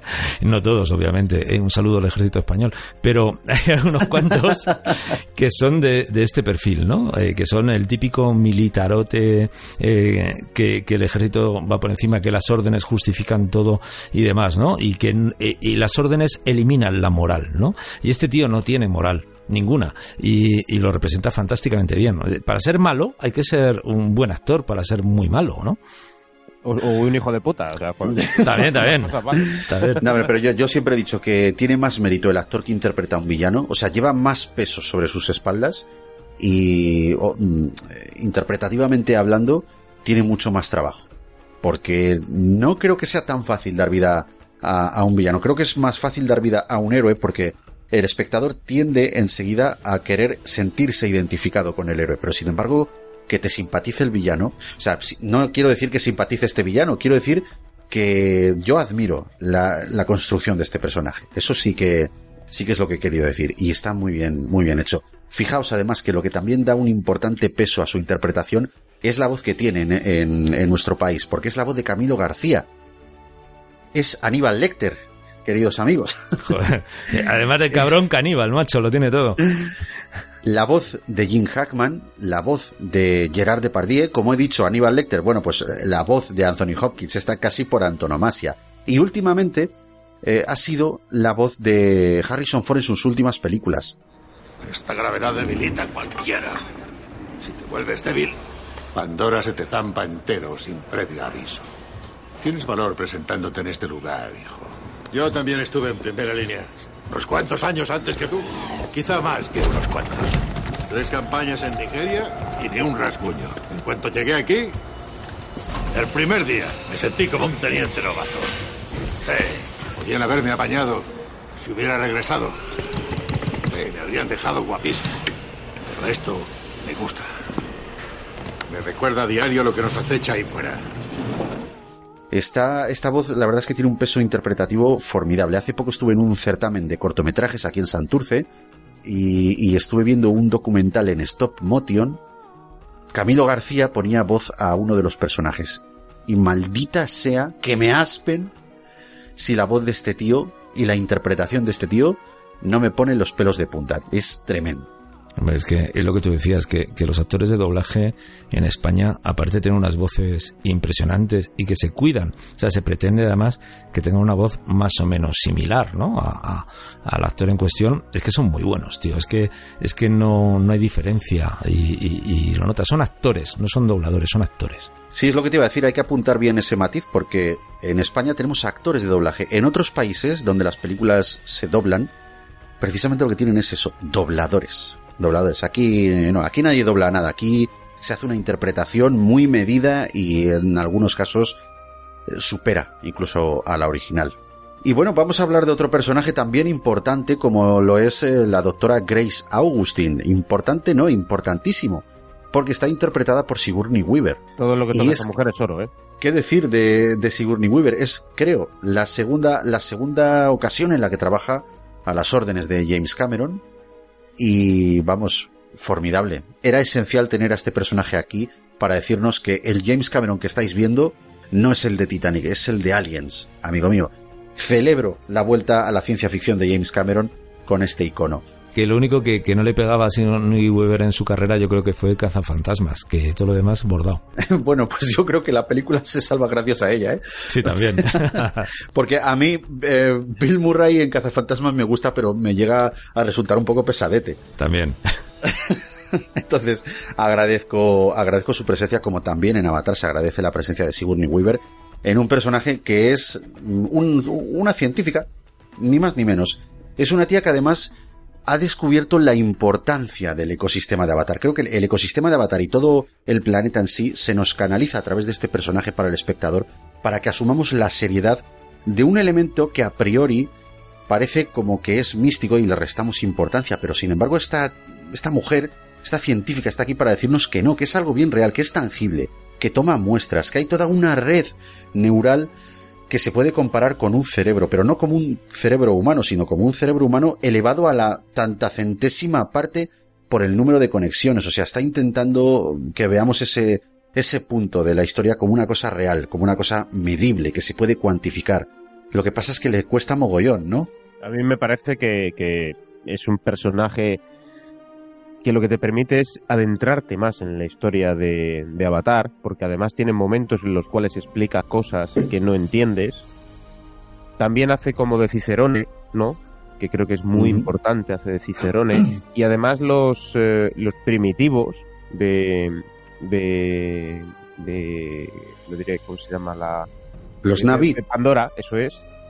Confían en ella, porque ya la conocen, ha estado con ellos, entonces es, es, es, un personaje imprescindible, imprescindible y además es que yo no sé, pero no puedo decir nada de, de esta señora porque es que lo es todo en el cine, con lo cual personaje espectacular. Hay una cosa que ha dicho Iván que me parece muy muy muy interesante, ¿vale? Que creo que en, en lo referente al personaje que hace Sigourney Weaver, ¿no? Que es muy ingrata. Y es muy ingrata y lo sabe. Que es el eh, hace de trufera, es decir, ha conseguido que los indígenas eh, confíen en ella, pero ella sabe que, que va a traicionar esa confianza. Y, y, eso es jodido, ¿eh? ¿Os habéis dado cuenta de que el avatar de Sigourney Weaver es clavadito a ella, pero de joven? Uh, no me he fijado, no, eso no me he fijado. Yo sé lo primero que me fijé cuando, cuando sale por primera vez el avatar de la doctora Augustine. Yo dije, pero si es Ripley. Sí. Joder, es Ripley, pero, pero azul. Sí, sí. Está muy bien. Bueno, yo no recuerdo mucho a, a, Sigourney Weaver, yo no la conozco mucho de joven, ¿eh? Es decir, o al menos no la he visto tantas veces. Es una persona que ha cambiado muy poco su cara. O sea, de estas personas que han envejecido muy bien, además no se ha operado, lo digo yo, y, claro. y, y, que ha cambiado muy poco. Y ahora que lo dices, lo, lo, que acaba de comentar Iñaki, una de las cosas que me llamaron muchísimo la atención de esta peli y que me impresionó, o sea, de primeras, ¿no? Fue el tamaño de los avatares. O sea, en el momento que tú llegas a la base esta, tú, tú, tú, y de repente empiezas a ver avatares moviéndose por ahí, de repente dices, hostias, qué fuerte, ¿no? Porque te das cuenta de la diferencia del modelo de especies. Es decir, los avatares son gigantescos comparados con nosotros, ¿no? Y eso es un puntazo también muy interesante que, que, no hemos tratado y que, que me parece brillante y que está muy chulo. Me parece chocante cuando un avatar lleva a un humano en brazos, ¿no? Cuando Neytiri lleva a, a, Jake, a Sully en brazos, dice, madre mía, pero si le puede aplastar como un mosquito. Sí, sí, sí. sí. eso es, eso es. Bueno, pues eh, a Sigourney Weaver le pone voz María Luisa Solá, que es precisamente la actriz de doblaje que, que tiene, que suele tener asignada Sigourney Weaver en España. También María Luisa Solá pone voz habitualmente a Susan Sarandon, a Glenn Close y también a Diane Keaton. La hermana de Neytiri, Siwanen, dejó de ir a la escuela. Se enfadó por la tala masiva. Y un día llegó corriendo junto con un par de jóvenes cazadores, todos pintados. Habían incendiado un bulldozer. Pensaron que yo podía protegerlos. Los soldados los persiguieron hasta la escuela. Mataron a Siwanen en la misma entrada, justo enfrente de Neytiri. Luego abatieron a los otros. Logré sacar a la mayoría de los niños, pero nunca volvieron. Y tenemos a otro personaje sumamente interesante, Trudy Chacón, que es la piloto de, del helicóptero. Eh, este personaje está interpretado por Michelle Rodríguez, también una actriz que por aquella época estaba haciendo cositas muy interesantes al margen de, bueno, de lo de Fast and Furious, ¿no? Joder, que lo tenía que decir, tío, porque... Pero me gusta mucho, me agrada eh, la determinación que tiene este personaje en la historia de Avatar, porque también de alguna manera, digamos que a la chita callando, pero tiene esos sentimientos, esa culpabilidad, es, es un militar que sabe que está en el bando que no es el correcto, que no siente como correcto, pero esta chica no tiene ningún avatar, esta chica se tiene que ir con, digamos, con su casco y con su chupa de cuero a luchar ahí. Y me pareció muy dramática la intervención que tiene en la batalla final. No sé si a vosotros os pasa lo mismo. Yo, yo discrepo contigo. Me parece el peor personaje de toda la película. El, el más patriotero, más el más parecido a Independence Day, ¿sabes? O sea, me parece que... Pues, eh, eh, explícate, explícate. Que sí, no te entiendo, no sé por es, dónde vas. es el, el- el patriotero que se sacrifica, el más militarote, el, el que está más fuera de lugar. Es decir, es la representación de, de la América o el concepto de la América, ¿no? Con los valores de la América militar y no sé qué. Es decir, me parece que es el personaje el peor de toda la peli y el que está más fuera de lugar. Merma un poco el guion, ¿no? Porque eh, da una serie de valores, ¿sabes? Que, que son como muy propagandísticos, en mi opinión. Hostias, es que yo, yo no lo veo así, tío. Yo discrepo ahí contigo, porque es que, o sea, a, a este personaje, este personaje no se sacrifica, a este personaje lo matan, tío. Ya, ya, pero bueno, hay un sacrificio, ¿eh? O sea, hay un sacrificio eh, eh, eh, voluntario. ahí la mártir, venga, te lo, te lo, te doy el Claro, comodín claro. del mártir. Y oye, si discrepas conmigo no pasa nada, jódete que me has invitado, ¿sabes? O sea que no hay ningún problema. Bueno, pues eh, a Michelle Rodríguez en esta película le pone voz Esther Solans, que es la voz de Kate Hudson y de Emma Stone. Me llamo Trudy. Soy la piloto de las expediciones científicas. Y este es mi churri. Espera un segundo. Eh, Wainfleet. Acaba ya. Nos abrimos a las nueve. El cortaliana sigue suelto. ¡Cuidado! La necesitamos. No somos el único bicho que vuela por este cielo, ni el más grande. Te necesito para una de nuestras armas. Me falta un hombre. Ahí está tu hombre. Te veré en la pista. Tenemos luego al, siguiente conductor de Avatar, que es eh, Norm Spellman. También, no sé si, este no sé si es un doctor o, bueno, sí se sabe que es científico, pero, pero no sé muy bien qué grado tendrá. Está interpretado por Joel David Moore. Y este personaje, Oscar, ¿no te parece el más insulso de todos? Porque a mí este tío prácticamente me sobra de aquí, no, me aporta gran cosa. Me explico. Este es el, otra vez, eh, la cagada, ¿no? Como, como con Michelle Do- Rodríguez, ¿no? Es el estereotipo de científico. Y es el estereotipo del científico pringao, eh, tontorrón, del que todo el mundo depende, pero en el fondo es un gilipollas, ¿no? Porque es un empollón. Y también me sobra a mí también este, este personaje. Me sobra sobre todo el tratamiento que hacen a este personaje. Joder, si, si te sobra Michelle Rodríguez, digo, este, vamos, este, este te lo tienes que quitar de encima, tío, no me esperaba menos de ti. que, que menos, tío. De Norm Spellman poco tenemos que contar, porque es que tampoco su personaje está muy desarrollado en la trama, ¿no? Sí que se le ve que es otro de los conductores de Avatar. Este sería el compañero del hermano gemelo de Jake Sully. Y, y bueno, pues al principio parece entusiasmado con la idea de que al fin el avatar de su compañero vaya a tener quien lo pilote, ¿no? Parece entusiasmado con esa idea, pero poco a poco le vamos viendo, yo diría que incluso un poquito celoso, cuando Jake Sully se infiltra entre los Naví y todo eso, parece como que, no sé, celoso, como si desease que todo eso fuese posible gracias a él. Pero bueno, supongo que tiene que haber ese tipo de piques y, roces, ¿no? Un científico con todos sus méritos, que llegue un marine y de pronto escale más que él, pues, pues hombre, tiene que chocar. Bueno, pues a este científico le pone voz aquí en España Manuel Jimeno, que es un actor de doblaje que, fíjate tú, pone voz normalmente a Robert Pattinson, este chavalín que va a, va a ser el nuevo Batman y que tiene ahí a, a su espalda cargada la mochilita del crepúsculo, creo que siempre la va a llevar. No creo que con Batman se la quite. Pero seguro Vale. que lo, lo va a hacer mejor que el último Batman, ya te lo digo yo. bueno, no sé, yo creo que están ahí, ahí a la par. ¿eh? Ostras, esto, esto da para debate, amigos. ¿eh? Y tanto. Mira, también Manuel Jimeno también ha puesto voz, aparte de a Robert Pattinson, también es habitual de Dominic Cooper, de Shia LaBeouf, que también es otro actor que vaya, vaya, se las trae con este tío, también es todo un personaje. Y también a Justin Timberlake, este cantante de los Sync que se puso, se metió a actor. Y te voy a decir una cosa, ha hecho alguna película que está bastante bien, ¿eh? ¿Quién es Eiwa? Solo es su deidad. Ah, vamos, eso no es ninguna. Su diosa, formada por todos los seres vivos, todos los conocimientos. Lo sabrías si tuvieras un mínimo de formación. ¿Qué? ¿Las montañas, aleluya? ¿Hablas en serio? ¡Genial! Las célebres montañas flotantes de Pandora. ¿Te suenan? Sí, bueno, yo hay algunas películas de Justin Timberlake que me gustan.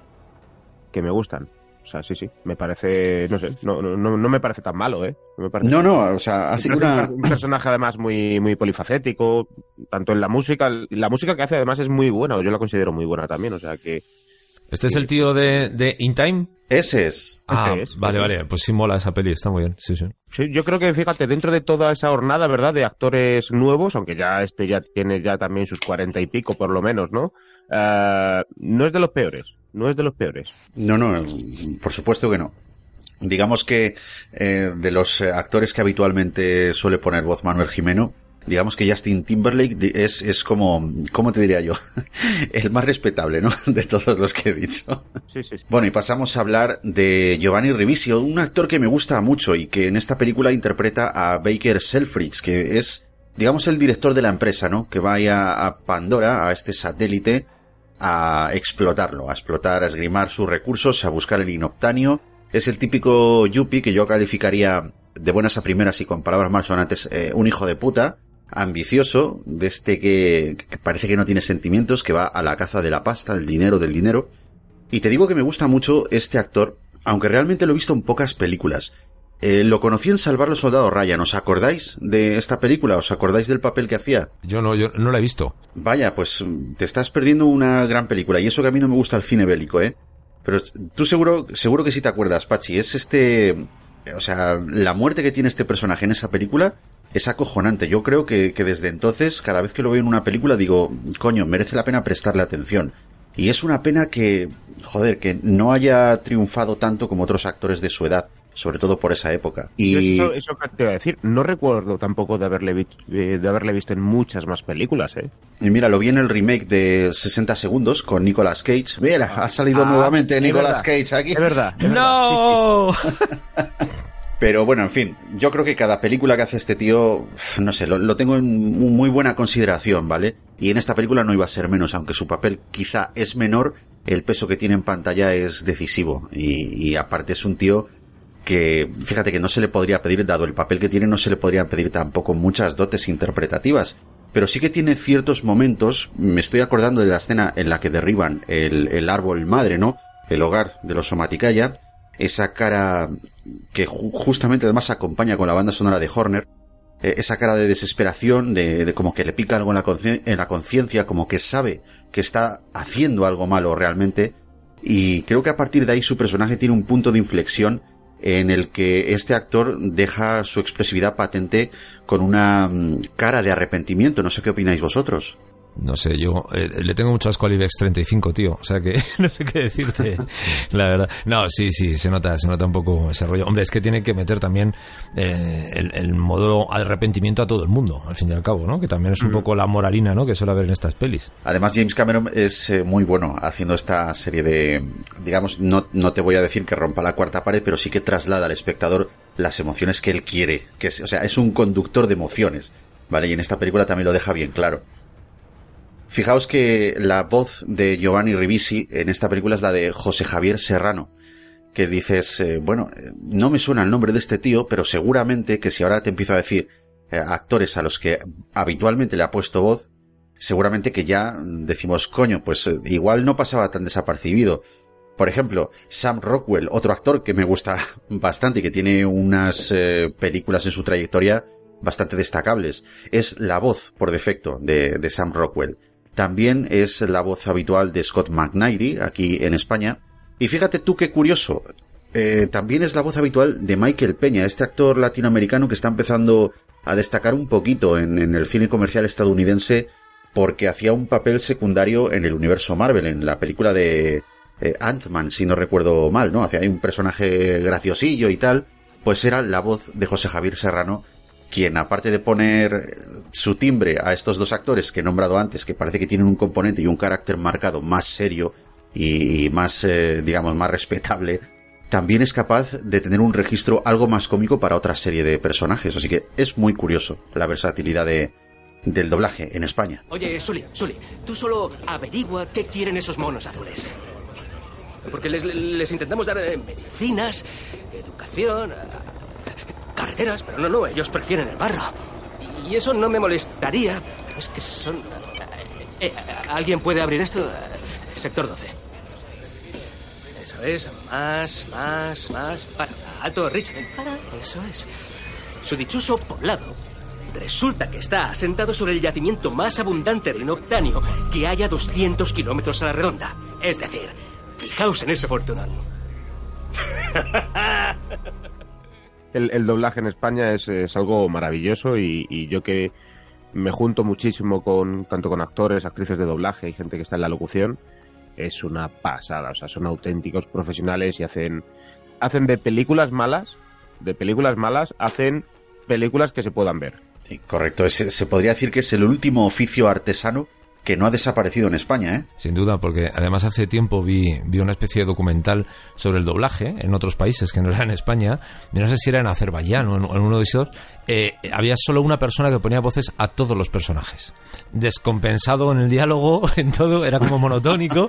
Era como decir, joder, qué tristeza ver una peli así, ¿no? pues sí. Mira, en esa clase de circunstancias es donde se aprecia la labor de un tío como Claudio Serrano, por ejemplo, que es capaz de interpretar varios, eh, varios registros, varias actitudes. O, mm, o, Luis Posada también, es otro actor de doblaje que yo admiro muchísimo precisamente por ese cambio de registro que tiene. No, no, y hay muchísimos, hay muchísimas. Hay, yo, pues fíjate que yo valoro más, sobre todo, el, la, la cantidad de cambios que pueden hacer las mujeres. Es una pasada, yo que cuando he coincidido con ellas, es una pasada cómo te pueden poner una voz de una chica de 20, de una mujer ya de 40 y algunas que te puedan hacer voces totalmente creíbles de ya de señoras de 60, 70 años. Es una pasada cómo lo hacen y, cómo modulan la voz y luego el, registro, algunas que lo pueden llevar a, a, simularte que son niños o niñas. Apoyo muchísimo ese comentario. Es increíble cómo nos tienen los oídos eh, untados de vaselina que cualquier interpretación, cualquier registro que hagan nos entra para el cerebro directamente. ¿eh? Me estoy acordando precisamente de la serie eh, Cosas de Casa, aquella de Steve Urkel. Oh, sí, sí, sí, sí, Pues a Steve Urkel lo doblaba una mujer. Ojo lo es. Y a Bart Simpson lo dobla una mujer. Sí, sí, sí, eso es. Entonces, eso, eso, ese comentario que has dicho eh, vamos, lo, apoyo con ejemplos como estos. La verdad es que es, eh, una pasada. Yo hace poco coincidí, que de hecho está también en formato podcast, Mundo Random. Me acabo de acordar, Mundo Random. Al final es una cosa muy, muy de prueba, ¿vale? Y son todo eh, actores y actrices y, gente que trabajamos en la locución y cosas de estas. Y entonces, pues gracias a Borja, que es un creativo, es una persona muy creativa, muy tal, pues decidió hacer pues es una pequeña ficción sonora, pero muy cómica, muy bueno, pues con los medios que teníamos, pero sí es cierto que, con buenos medios, ¿eh? porque en una sala de locución, en la misma escuela, tal y demás. Y allí conocí a una chica que, que cuando hablaba, si tú cerrabas los ojos, era un niño pequeño, tío. ¿Sabes? Wow. Pero una pasada, o sea, tenía una voz súper aguda, súper aguda. Bueno, más bien que como un niño pequeño, como un adolescente de estos así que son un poquito vaciletas. Sí. ¿Sabes? De, sí, sí, eh, sí. ¿Qué pasa? ¿Qué me estás contando a mí? ¿Sabes? Eh? A mí no me cuentes estas cosas. Pero es que hablaba así, de manera natural. ¿Sabes? De, oye, ¿me dejas un cigarrillo? ¿Sabes? Escucha, pero era una pasada y a mí me flipó, me flipó la tía esa, porque además luego tenía eh, la característica de que ella hablaba así y realmente cuando se ponía locución era cuando cambiaba y le salía a lo mejor una voz un poco más grave y te hacía publicidad, pero su voz natural era la de, así pues imagínate, una, una chica así de, de, Vallecas, ¿no? Con estos, eh, con este acento que tiene la gente de Vallecas y, eh, ¿qué pasa? ¿Qué tal? Pues voy a coger el metro, ¿sabes? Sí, pues bueno, nada, nada, voy de camino al pozo y luego me quiero ir al corte inglés, ¿sabes? Tal. Pero, pero así con esa voz digo, hostia, qué bueno, ¿sabes? Qué caña. De hecho, creo que. Un saludo, un saludo a la gente de Vallecas. Sí. que, de hecho, creo, de todas maneras, que, que la mayoría de los niños que salen locutados en anuncios de televisión y tal los hace una mujer, me parece. O... En, en, en, muchos casos sí. Luego también eh, hay niños, ¿eh? Hay, de hecho, hay clases para niños para, para locución y doblaje, porque a muchos niños les gusta, ¿eh? A mí me ha flipado mucho esto con los dibujos animados, el poner voz a sus, a sus, eh, a sus dibujos, tal. Sí es cierto que luego suele ser de hijos principalmente de gente que ya está en el sector. ¿Vale? Porque lo ven en casa y para ellos es un juego, que, es la mejor manera de aprender, eso es. Claro, claro, sin duda. Bueno, pues vamos a hablar un poquito de curiosidades de Avatar. Y hay algo que muchos no saben, que creen que Avatar es una idea que James Cameron tuvo y venga, la lanzó. Y bueno, en parte es así, pero quizá no es tan rápido como, como la expresión mía, digamos, ha dejado ver, ¿no? Eh, lo que quiero decir es que James Cameron es un tío muy perfeccionista y esto ya lo tenía en mente ya desde hace muchos años, ¿no? Creo que venía desde 1995 rumiando lo que es la historia de Avatar. Ese año escribió lo que serían las 80 primeras páginas de lo que es el borrador del guion. El motivo por el cual no lo llevó a cabo fue por varias eh, razones, ¿vale? Una de ellas, por supuesto, es que estaba inmerso en la realización de este peliculón que ya todos conocemos, ¿no? Titanic, ese, ese peliculón ganador de 11 Oscars, nominado a 14 y que es una puta pasada. Desde aquí yo lo reivindico casi siempre. Otra de las razones es que, bueno, pues se sabe que, que le llevó unos cuantos años eh, investigar todo esto, se dedicó a hacer documentales, porque además le dio la pelotera con el Titanic y no lo soltó. Y no solamente hizo la película, sino que hizo unos cuantos documentales, ¿no? Eh, era muy consciente además de que la tecnología ya por mediados de los 90, la tecnología que necesitaría para llevar a cabo el rodaje de Avatar tal y como él quería que fuese rodado, pues eh, estaba algo más limitada, no estaba la tecnología tan desarrollada. Entonces, como muchos estaréis deduciendo, esa tecnología estaba fundamentalmente vinculada u orientada hacia lo que es la transición de las imágenes en 3D. De hecho, hicieron falta 12 años, fíjate tú, para que se desarrollase hasta el punto en que hoy día la podemos experimentar. Por desgracia ya cada vez menos, porque ya el tema del 3D se está estirando cada vez menos. Y esto me jode porque yo soy un fan de, de todo esto, ¿eh? Casos que las técnicas de rodaje y simulación tridimensional que se combinan con la fotografía en acción real y las nuevas formas de productor inventadas por Cameron son lo que realmente hizo que la imagen de Avatar, lo que nosotros vemos como, espectador, como espectadores, perdón, eh, pues sucediese tal cual. O sea, es un logro tremendo. Ese, bueno, digamos que es otro atributo que hay que destacar eh, del, del, realizador, ¿no? Su, implicación. Además se mete mucho siempre en temas de, tecnologías y tal, se mete mucho con, con lo que es el desarrollo. Si tiene que inventar una cámara nueva para poder sumergirla a cuatro kilómetros y rodar imágenes de puta madre, o sea, él se mete, él se implica. Entonces aquí no iba a ser menos. Algo que también se agradeció, como, como os acabo de decir, en Titanic, ¿no? Es, es lo que acabo de dejar ver con, con el tema de esta cámara.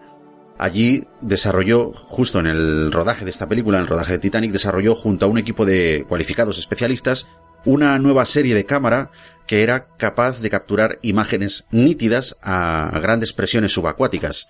Eh, bueno, pues ya sabéis que otra clase de documentales que no hayan sido filmados por James Cameron, estas imágenes suelen salir con mucho grano, con mucha polución, e incluso la visión nocturna pues parece como que no está del todo bien. Sin embargo, este tío eh, hay que reconocerle las imágenes que logró, que logró grabar. ¿Vale? Estas cámaras eh, estaban controladas de forma remota, con un cable, y para Avatar ¿Qué hizo? No iba a ser menos. Creó un sistema de rodaje tridimensional que se llama Reality Camera System, o RCS, para los profanos, que a mí tanto me solventa una cosa como la otra, ¿vale? Pero bueno, se llama así. Y consta de dos cámaras de alta definición y una tercera convencional, en definición estándar. A mayores, el director tenía una cámara con la que podía ver el resultado final, por lo menos una aproximación bastante, bastante buena, por cierto, desde cualquier punto de vista de lo que estaba rodando, ¿no? O sea, el equipo de, de los actores eh, tenía cámaras sujetas, pero es que él aparte podía ver una especie de concepción de lo que iba a ser el resultado final. Ya te digo, una concepción muy rudimentaria, pero que estaba muy bien.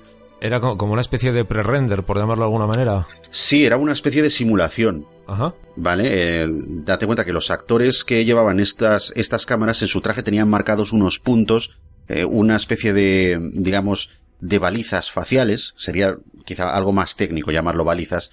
Entonces, cada vez que esos puntos se movían, el personaje en la concepción, ¿vale? Lo trasladaba a un, a un personaje animado que se movía de la misma manera que el actor. Y esa es la clave, queridos amigos, de que luego las interpretaciones de los actores en el estudio hagan que cuando nosotros estamos viendo al avatar en su concepción en una sala de cine o en nuestro Blu-ray en casa, veamos la expresividad de ese muñeco tridimensional, porque es la expresividad, es el aporte de, del actor. Y esto lo consiguió James Cameron. O sea, James Cameron consiguió un resultado final que, eh, bueno, pues proporcionó un desarrollo visual para su película jamás visto anteriormente. James Cameron aquí se baja los pantalones, se saca la chorra y, y, y dice, mira, esto es lo que tengo, amigos. lo volvió a conseguir después de Titanic. Yo, yo esa, esa tecnología, yo creo que, a lo mejor estoy muy equivocado, pero en los primeros sitios donde la hemos visto ha sido en el fútbol, con los videojuegos, ¿no? Hmm. Con, con, todos esos videojuegos de FIFA, tal y más, que era la tecnología que empezaron a desarrollar hace un montón de años para, eh, para poder trasladar cómo eran las bueno, la, pues eso en realidad, ¿no? Como eran los futbolistas para después trasladarlo al videojuego. O al menos es donde yo más lo he visto. Claro. Sí, se tira, se tira mucho en el sector del videojuego también se tira mucho en innovación con tecnología audiovisual. Entonces no me extrañaría nada. Bueno, de hecho, sabéis que luego lanzó un videojuego a tenor de todo lo que había hecho. Así que el, el desarrollo tecnológico Mm, fue significativo. Para luego sacar un videojuego fue muy significativo a nivel de, producción de cine. Bueno, hay que decir que con el motor de Quake, del, videojuego de Quake, hace un montón de años, que te podías construir escenarios, se han hecho películas, se han hecho reconstrucciones virtuales ah, de un montón de cosas. Es decir, que, que el videojuego muchas veces ha sido un campo de cultivo también para el implemento de estas tecnologías. Yo, yo ya te digo que si esta tecnología precisamente, que si hay alguien que, que, lo sabe y, yo estoy equivocado o no, lo que sea que nos lo diga, ¿no? Que te mande un mensaje a ti, Iñaki, en lo que sea, o en tus redes y, que diga, oye, que, que, Pachi es un gañán y que está equivocado, ¿no? Sí, es verdad que, que esta tecnología realmente salió con, con los videojuegos, principalmente del fútbol, que entiendo que es donde se mueve más pasta, claro. Se mueve mucha pasta, la verdad que sí, se mueve muchísima pasta con el tema de los videojuegos. Es la primera industria más rentable del mundo, ¿eh? Fíjate, hasta hace unos cuantos años yo pensé que era el porno, pero no, no. El porno es la segunda. El primera solo videojuegos. a, mí Eso me, a, mí Eso me, parece una vergüenza, ¿eh? También. También. Nos hemos equivocado de profesión, tío. bueno, es que no me daba la herramienta. Entonces, es más fácil comprarte un micrófono que, que operarte esas, esas cosas, ¿sabes? no sé si, bueno, hay una serie de curiosidades, ¿no? También en el, en el caso de un poco de la producción, porque la Fox y la Paramount, estas dos grandes empresas, estas dos grandes industrias, se repartieron la pasta hablando de que, hablábamos de pasta, estas dos se repartieron la pasta, se repartieron la financiación, ¿vale? Como ya habían hecho, pues eso, mucho antes con, con Titanic. Y el presupuesto fue de 237 millones de dólares. Es lo que me gasto yo cuando salgo de cañas. Voy ahora en Nochebuena, imagínate yo no hago podcast con menos valor. O sea, ya te lo digo yo, que, yo, lo mínimo son 236. O sea, a veces uno menos, pero bueno. Y, pero bueno, se puede se comenta que pudo ascender hasta los 300 millones, pues muy, muy fácilmente. Pero, a ver, también hay que decir, yo creo que hay que decir algo muy, muy, muy, muy importante. Y es que Cameron quería saber si eso tenía rentabilidad.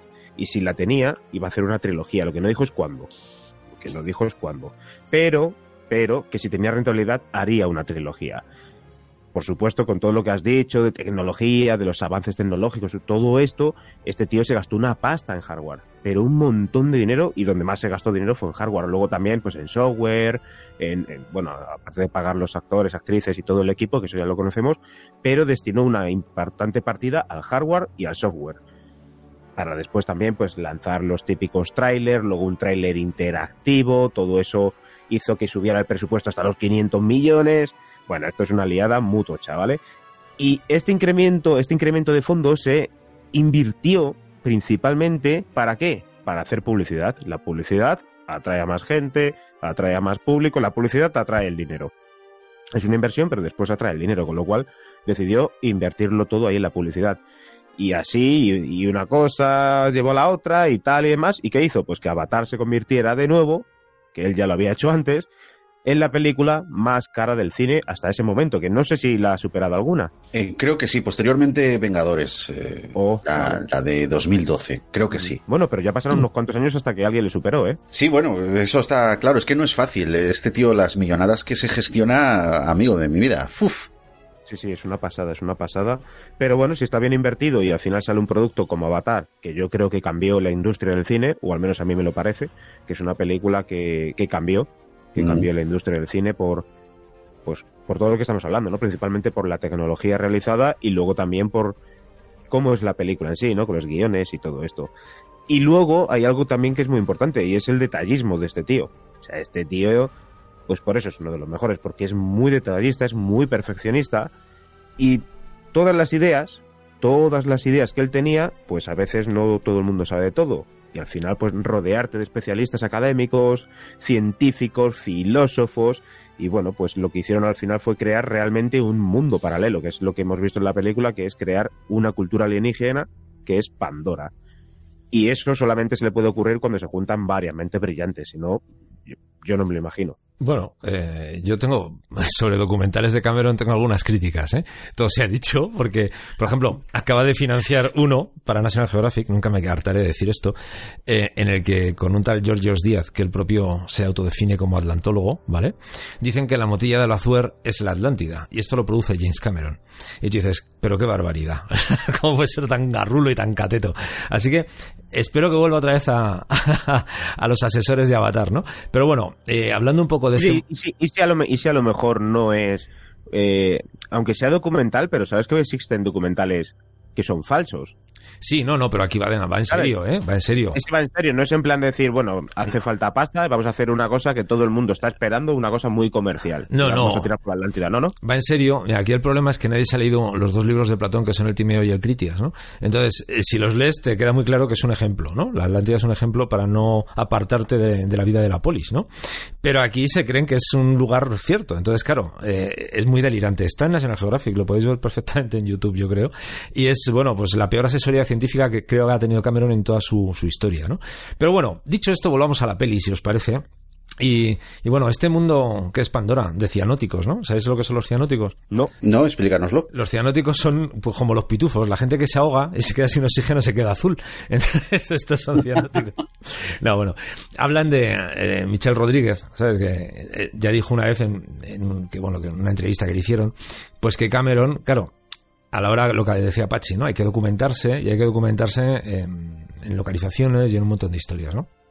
Entonces parece ser que estuvo un año en Hawái para intentar recrear algunos paisajes, ¿no? De concepto que, él tendría. Y claro, la verdad es que la orografía de, de Hawái es absolutamente bestial. No, sé, eh, bueno, si os acordáis de la serie Los Perdidos, bueno, pues esas grandes valles, esas montañas son Hawái. Hawái es una barbaridad de, a nivel paisajístico, ¿no? Y, tiene varios tipos diferentes de paisajes, siempre todos frondosos y alucinantes, que yo creo que iría muy bien con, lógicamente, con el concepto inicial de Pandora, ¿no? Como un bosque prístino y demás. Y bueno, pues parece ser que se tiraron ahí un año, eh, pues bueno, pues sobre todo para, para adiestrar a una buena parte del elenco protagonista, pues con, con los, los, movimientos de concepto que, que ellos querían hacer eh, y que luego, luego tendrían que recrear en, en, la película, ¿no? Luego, otro año, el año siguiente, se dedicó a recrear los decorados que ya había diseñado en un enorme estudio. A tú imagínate el tamaño del estudio que tenía que tener eh, este hombre, ¿no? Donde ya guió a, a Saldana, a Sam Worthington y a Sigourney Weaver, pues para moverse por el entorno que se había construido. Claro, eh, los actores entiendo que necesitan un, un ensayo y más en unas películas como estas, ¿no? Que, toda la tecnología era nueva y que tenían que aprender a manejarse los propios actores, ya no solo con sus gestos, sino eh, con cómo los interfaces, eh, digamos, trabajarían sus gestos, ¿no? esto obviamente tenía que ser un proceso largo, ¿no? Y bueno, pues parece ser que se hicieron, estuvieron entrenándose en este gran estudio, eh, pues actuando, caminando, eh, moviéndose con las prótesis, pero claro, eh, lo de las prótesis también tiene tela, ¿no? Y también, bueno, pues adaptándose a los maquillajes, al vestuario y demás para, luego poder recrear esta imagen digital, ¿no? Con, con, los ingenieros visuales y con toda esa pasta que ha hecho Iván, que se gastó en hardware, en software este, este hombre, ¿no? Y bueno, los ingenieros parece ser que cogió a, a los ganadores de, de, que luego fueron del Oscar por El Señor de los Anillos, o sea que este hombre siempre, la pasta no le ha faltado, siempre ha tirado por lo mejor. se, ha sabido rodear de los mejores, eso, de eso no cabe duda. Yo, yo creo que es una virtud de, de, de cualquier persona, ¿no? Es decir, rodearte de gente mejor que tú o de rodearte de verdaderos profesionales, al final ayuda a que lo que estás haciendo sea mejor. Sin duda. Siempre se ha dicho, ¿no? Si te rodeas de mediocres, pues no, no, no consideres que vas a avanzar. Eh, es, lo que sí. Como todo en la vida, lo, bueno hay que pagarlo, amigo. Eso es, sí. Bueno, el rodaje dio comienzo en abril de 2007. Ya ha pasado un tiempito, ha llovido, sobre todo últimamente, distribuyéndose en localizaciones pues ubicadas entre Los Ángeles, México, Nueva Zelanda, que es un auténtico paraíso, y el director dedicó 62 días a filmar con los actores reales. Bueno, unos cálculos más o menos, esto es como decir, pues el, el 40% del rodaje. Bueno, pues el otro 60%, imaginaos a qué es. Escenarios, recreaciones digitales, o sea, que, es una pasada, ¿sabes? Lo que 62 días casi son una peli entera, macho. hay películas que se rodan en 15 días, ¿eh? No de estas proporciones, claro, pero... Es que realmente el tiempo de, de grabación tiene que ser express. Tiene que ser express por los planos, porque la gente también tiene cambios de cualquier tipo, ¿vale? En, los personajes y todo eso. Entonces tiene que ser todo muy rápido y luego porque los costes son muy altos, entonces todo tiene que fluir muy rápido, muy bien hecho y cuanto mejor sean los actores menos se confunden y todo sale más rápido. O sea que ahí tiene que estar todo súper engrasado. Pero es que fijaos, ¿eh? al final el 60% es todo recreación digital, escenarios, fotografía. A mí me, me, me flipa, todo esto me flipa. 30 procesadores informáticos. Era lo que contrataron, lo que pusieron en marcha para que dieran vida a diversas criaturas que se dan cita en las escenas, pues imaginados, las, las, pues, las más apasionantes, ¿no? Las de la batalla final, que a todos yo creo que nos coge el pecho, que nos tiene ahí atados al, al asiento, ¿no? Del cine, que nos tiene a todos flipados con esos efectos, que si ya Star Wars nos parecía una maravilla, pues imaginaos esto. Y de esos efectos especiales precisamente se encargaron seis empresas distintas para que la carga de trabajo se repartiese y entiendo que para, también para que llegaran todas a ello. Y bueno, pues cada una de ellas se encargó de un apartado. Pues una, imaginaos, una a lo mejor se hacía el tema de las naves, otra de los fondos, eh, otra a lo mejor de lo de las máscaras estas de oxígeno, que me parecen una pasada como las ha copiado de Calón. Eh, bueno, pues todo eso, ¿sabes? O sea. Sí, sí. La verdad es que es una, es una pasada, porque a la que comparabas tú con Star Wars, yo veía Star Wars, la, la trilogía moderna, no esta aquella ahora, sino el episodio 1, 2 y 3, y yo decía, vaya, vaya paisajes, qué guay, cómo han cogido el, el mundo de Star Wars y, y, digamos que lo han ampliado, lo han hecho más grande, más detallista. Y está de puta madre, a mí me encanta, ¿vale? Soy fan de, de la primera trilogía, lo digo sin miedo, ¿vale? Pero es que en Avatar la imagen, pese a ser espectacular y es fascinante, parece como que te la crees más. Tiene matices, tiene una iluminación, un tipo de fotografía que parece más realista. Creo que te referías a eso. Sí, porque a mí me pasa también con la película de Tomorrowland. Eh, esas imágenes que tiene me parecen una puta pasada. decir, y fíjate que creo que no van a tener ni siquiera ni la mitad de presupuesto que tiene esta gente. Y es lo que dices tú en Star Wars en todo momento estás viendo unos paisajes que son de la hostia, que son muy bonitos, pero sabes perfectamente que estás en, en algo muy En la real. fantasía. Sí, en la Estás fantasía. en la fantasía. Pero aquí no. Aquí en Avatar es que te puede llegar el momento que hasta te creas que eso existe de verdad. Está muy cuidada esa, esa selva, iluminación. Es como si estuvieras en una selva, en, en, en la selva impenetrable esta que hay por ahí por Nueva Zelanda, me parece que es. Eh, es verdad, y, y entonces eh, mm, parece que estás ahí. Parece que estás ahí. O sea, es un trabajazo que es para quitarse el sombrero y, y ole, chapó por ellos. No, la verdad es que luego el resultado merece la pena. Fíjate que la noche de su estreno facturó 3 millones y medio de dólares solo entre Estados Unidos y Canadá. Estamos hablando de que este, este señor, con todo el hype, toda la expectación que puede tener James Cameron cuando estrena una película. Y después de esos trailers que comentábamos, 3 millones y medio. Eso es una pasada, ¿vale? Luego las ganancias alrededor del mundo se estiman entre aproximadamente 1.850 millones de dólares. Eso es una puta pasada, amigo. O sea, la película se estrena en diciembre de 2009 y en febrero de 2010, o sea, apenas dos meses, ya sumaba una recaudación de 2.500 millones por todo el mundo. Hasta entonces nadie había visto nada igual en el cine. Entonces, Tú fíjate que ya tiene mérito de por sí que una película esté en un cine dos meses, dos meses y medio, eso ya tiene mérito, pero es que es que este tío además es que barrió toda la taquilla, todo, todo, todo. Yo recuerdo ir a ver esta película al, al cine, por cierto, la fui a ver dos veces, luego os lo contaré. Pero después de unos meses es ir al cine y, y- y además fui con una chica y decir, bueno, ¿qué vamos a ver? No, no, coño, vamos a ver Avatar. Aunque ya esté vista, la vamos a ver. Yo también la vi dos veces, es verdad. Eso yo lo he vivido, es una pasada. Y es el mérito que tiene James Cameron. Tú date cuenta, ante estas cifras tan abrumadoras, algunos productores rusos eh, no se les ocurrió otra cosa que denunciar a James Cameron alegando que les había plagiado la idea de Avatar. Se, la había copiado, ¿no? La Organización Comunista de San Petersburgo difundió por Internet un comunicado exigiendo a la Fiscalía rusa una orden de búsqueda y captura contra James Cameron, o sea, como si, como si fuese un, ¿sabes? Un terrorista o algo así. Le acusaban de haberse apropiado de ideas de la ciencia ficción soviética para crear toda la vida de Pandora. A ver, eh, si es verdad que las producciones rusas, sobre todo estas últimas, ya mm, en cuanto a efectos especiales y temas de, de digitalización, eh, se han avanzado muchísimo, tío. Pero fíjate cómo fue la cosa que hace 10 años se atrevieron a denunciar a un titán, a un peso pesado como es James Cameron. Pero de por todas maneras- plagio, ni más ni menos. De todas maneras, yo creo que ahí se referían más a la literatura que a, que a obras fílmicas, ¿eh?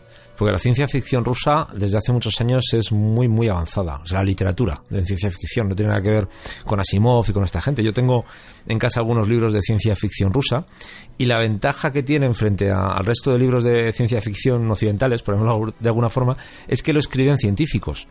Entonces, el detalle eh, de, todo lo que se plantea a nivel técnico y tal es, es altísimo, ¿no? Y te estoy hablando desde principios del siglo XX. ¿Sabes, Oscar? A mí esto me hace gracia, ya no porque sea verdad, porque sea mentira, sino porque más que copiar lo que es la ciencia ficción rusa, yo a estos, o sea, a la organización comunista de San Petersburgo, yo les diría desde aquí, eh, lo que ha plagiado es Pocahontas, amigo mío. vamos, a, partir de no ha copiado ninguna idea rusa, aquí ha copiado Pocahontas. Entonces es por eso que me hace que me hace un poquito de, gracia, ¿no? Por esas alusiones, ¿vale? Sin meterme en cosas como eh, si lo haya hecho o no. Ahí no me meto porque nunca lo sabremos. Acuérdate, Oscar, de que hace poco, cuando eh, hicimos tú y yo el programa de Stargate, hablamos de que Roland Emmerich y Dean Devlin habían plagiado la idea de Stargate de un manuscrito que un estudiante eh, de egiptología les había mandado. ¿Te acuerdas? Que al final la cosa se resolvió, se resolvió fuera de los tribunales porque era verdad.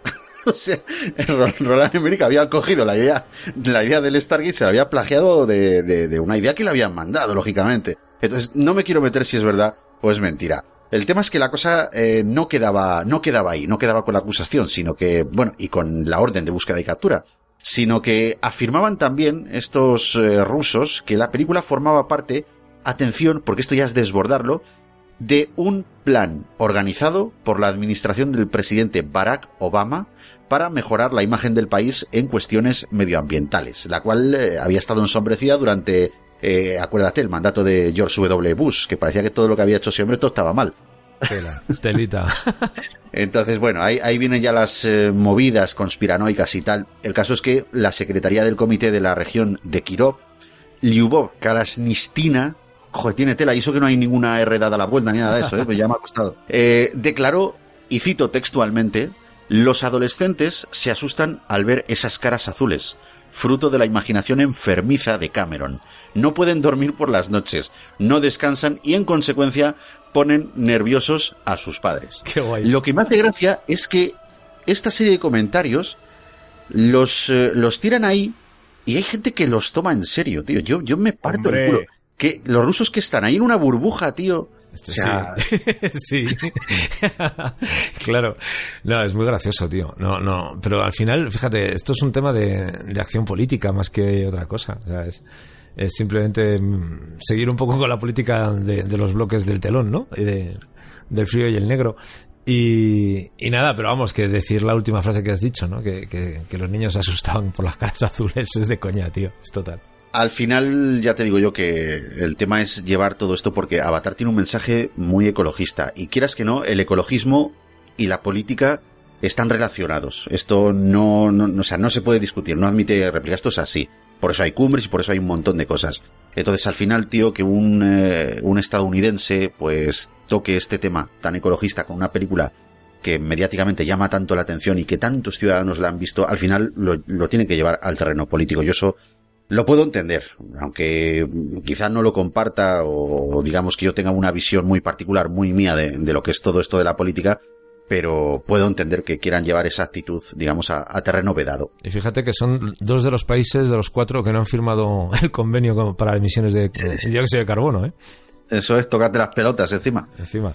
Bueno, al final esto es lo de siempre. La, política y la ecología están enfrentadas, están, están unidas porque están dentro del, del mismo ámbito de negociaciones y demás, pero, realmente están enfrentadas porque hasta que no se descubra una manera de, de conseguir financiación y conseguir que la ecología retorne dinero y dé dinero a empresarios y políticos, pues hasta ese momento no será de interés, por lo tanto, pues no se cambia absolutamente nada. Pero lo que está claro es que a día de hoy están enfrentadas, si no, pues, pues esto no lo veríamos, lo que estamos viendo. Eso segurísimo, eso lo tengo sin ninguna duda. Pero por otro lado, igual le pasa a la iglesia. La iglesia también se decantó con esta película, también, también habló sobre ella y, es lógico que hablara sobre ella porque también de un modo u otro tocaba la fibra religiosa. ¿En qué sentido? Bueno, pues principalmente porque tú lo que estás haciendo ahí, o, al menos yo lo que veía en, la película es que están enalteciendo eh, a dioses, que no es, no es Jesucristo, no es Alá, tal, más Claro, están, a la diosa. están, digamos, de alguna manera haciendo, haciendo que la naturaleza sea la deidad en esta película. Claro. O sea, es como una especie de, de culto a la naturaleza. Y fíjate que el cristianismo lo que hace es un culto a Dios. Entonces, Eso- yo ahí sí que veo la, Eso se llama religión animista, en la que se cree que todo tiene un alma. Entonces, por ejemplo, los pueblos del Amazonas y tal, que antes de cortar un árbol le piden perdón, y estas cosas, que sería muy parecido a lo que se hace en Pandora, ¿no? O en Avatar. Sí, sí. Esos son religiones animistas, porque creen que, que, la- que- que las almas, las ánimas, están en, toda la, en todos los seres vivos, incluso en algunos que no, eh, como piedras y cosas así. Bueno, pues el periódico El Observatorio Romano describió el film como, y cito, una superficial parábola antiimperialista y antimilita- ah, ¿cómo es? antimilitarista que no tiene verdadera- verdaderas emociones humanas. Esto fue lo que dijo el Observatorio Romano. Y además añadió, está inundada de un espiritualismo vinculado al culto a la naturaleza, que es lo que estábamos hablando ahora. Y bueno, pues el Vaticano afirmó que hacía guiños a pseudo religiones que quieren hacer de la ecología pues la doctrina del milenio. Que al fin y al cabo vamos por ahí, ¿eh? que tampoco vamos mal encaminados. Y bueno, pues por ello la película no hará historia en el cine. Esto es lo que ellos decían, el Vaticano, con la Iglesia hemos topado, ya lo sabéis. Y, y Pero bueno, aquí se, pues, equi- sí hay que que se equivocaron porque hizo, ¿eh? Hizo historia en el cine. Ha hecho historia, ha hecho historia en el cine, sí, sí, Sí, igual la- que la Biblia y los, y los diez mandamientos, igual. La visión, la visión de futuro del Vaticano nunca se ha caracterizado por ser muy certera, la verdad. Pero bueno, bueno, esta peli es lo que estábamos hablando antes, ¿no? Hemos hablado de un conflicto político. Ahora, eh, Iván acaba de hablar de un conflicto religioso, ¿no? En el que trata de pseudo religión a, a, bueno, a lo que puede promover Pandora, que no deja de ser, vamos a ver, el problema es que no deja de ser una película, es un entretenimiento, que la gente también se le va mucho la pelota, ¿no? Pero claro, luego está el tema de la argumentación. ¿Conocéis un juego que se llama Final Fantasy? Por supuesto. Sí, yo lo he jugado, a mí no me va mucho, a mí me parece un poco coñazo, pero A mí me gusta, sí, sí. a ti- sí, pues los creadores de Final Fantasy, por lo visto, denunciaron al director porque parece ser que algunos de los personajes y también pues ciertos decorados se parecían un poquito a los del universo de, de los videojuegos de estos de, de- de Final Fantasy, que son un huevo, además, no sé si llevan por el 12 o por el 13, una barbaridad. Y bueno, pues lo que dijo Cameron es que, vale, admitió abiertamente pues que había sido influenciado por el libro de Paul Anderson que se llama Call Me Joe y también por varios videojuegos, entre ellos Final Fantasy. Claro, eh, tiene su lógica en el sentido de que se está recreando un mundo digital y artificial, por lo que decía un poco Iván antes, ¿no?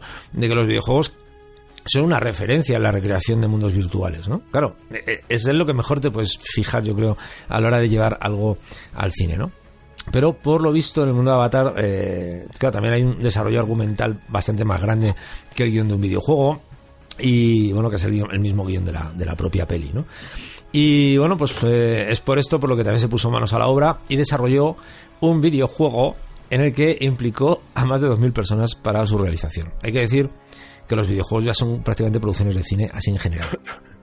Y bueno, pues parece ser que el material para, para este desarrollo estuvo muy controlado en todo momento por, por cámaras de vigilancia en los pasillos, vamos, lo que es un lo que es evitar el espionaje industrial de toda la vida, ¿no?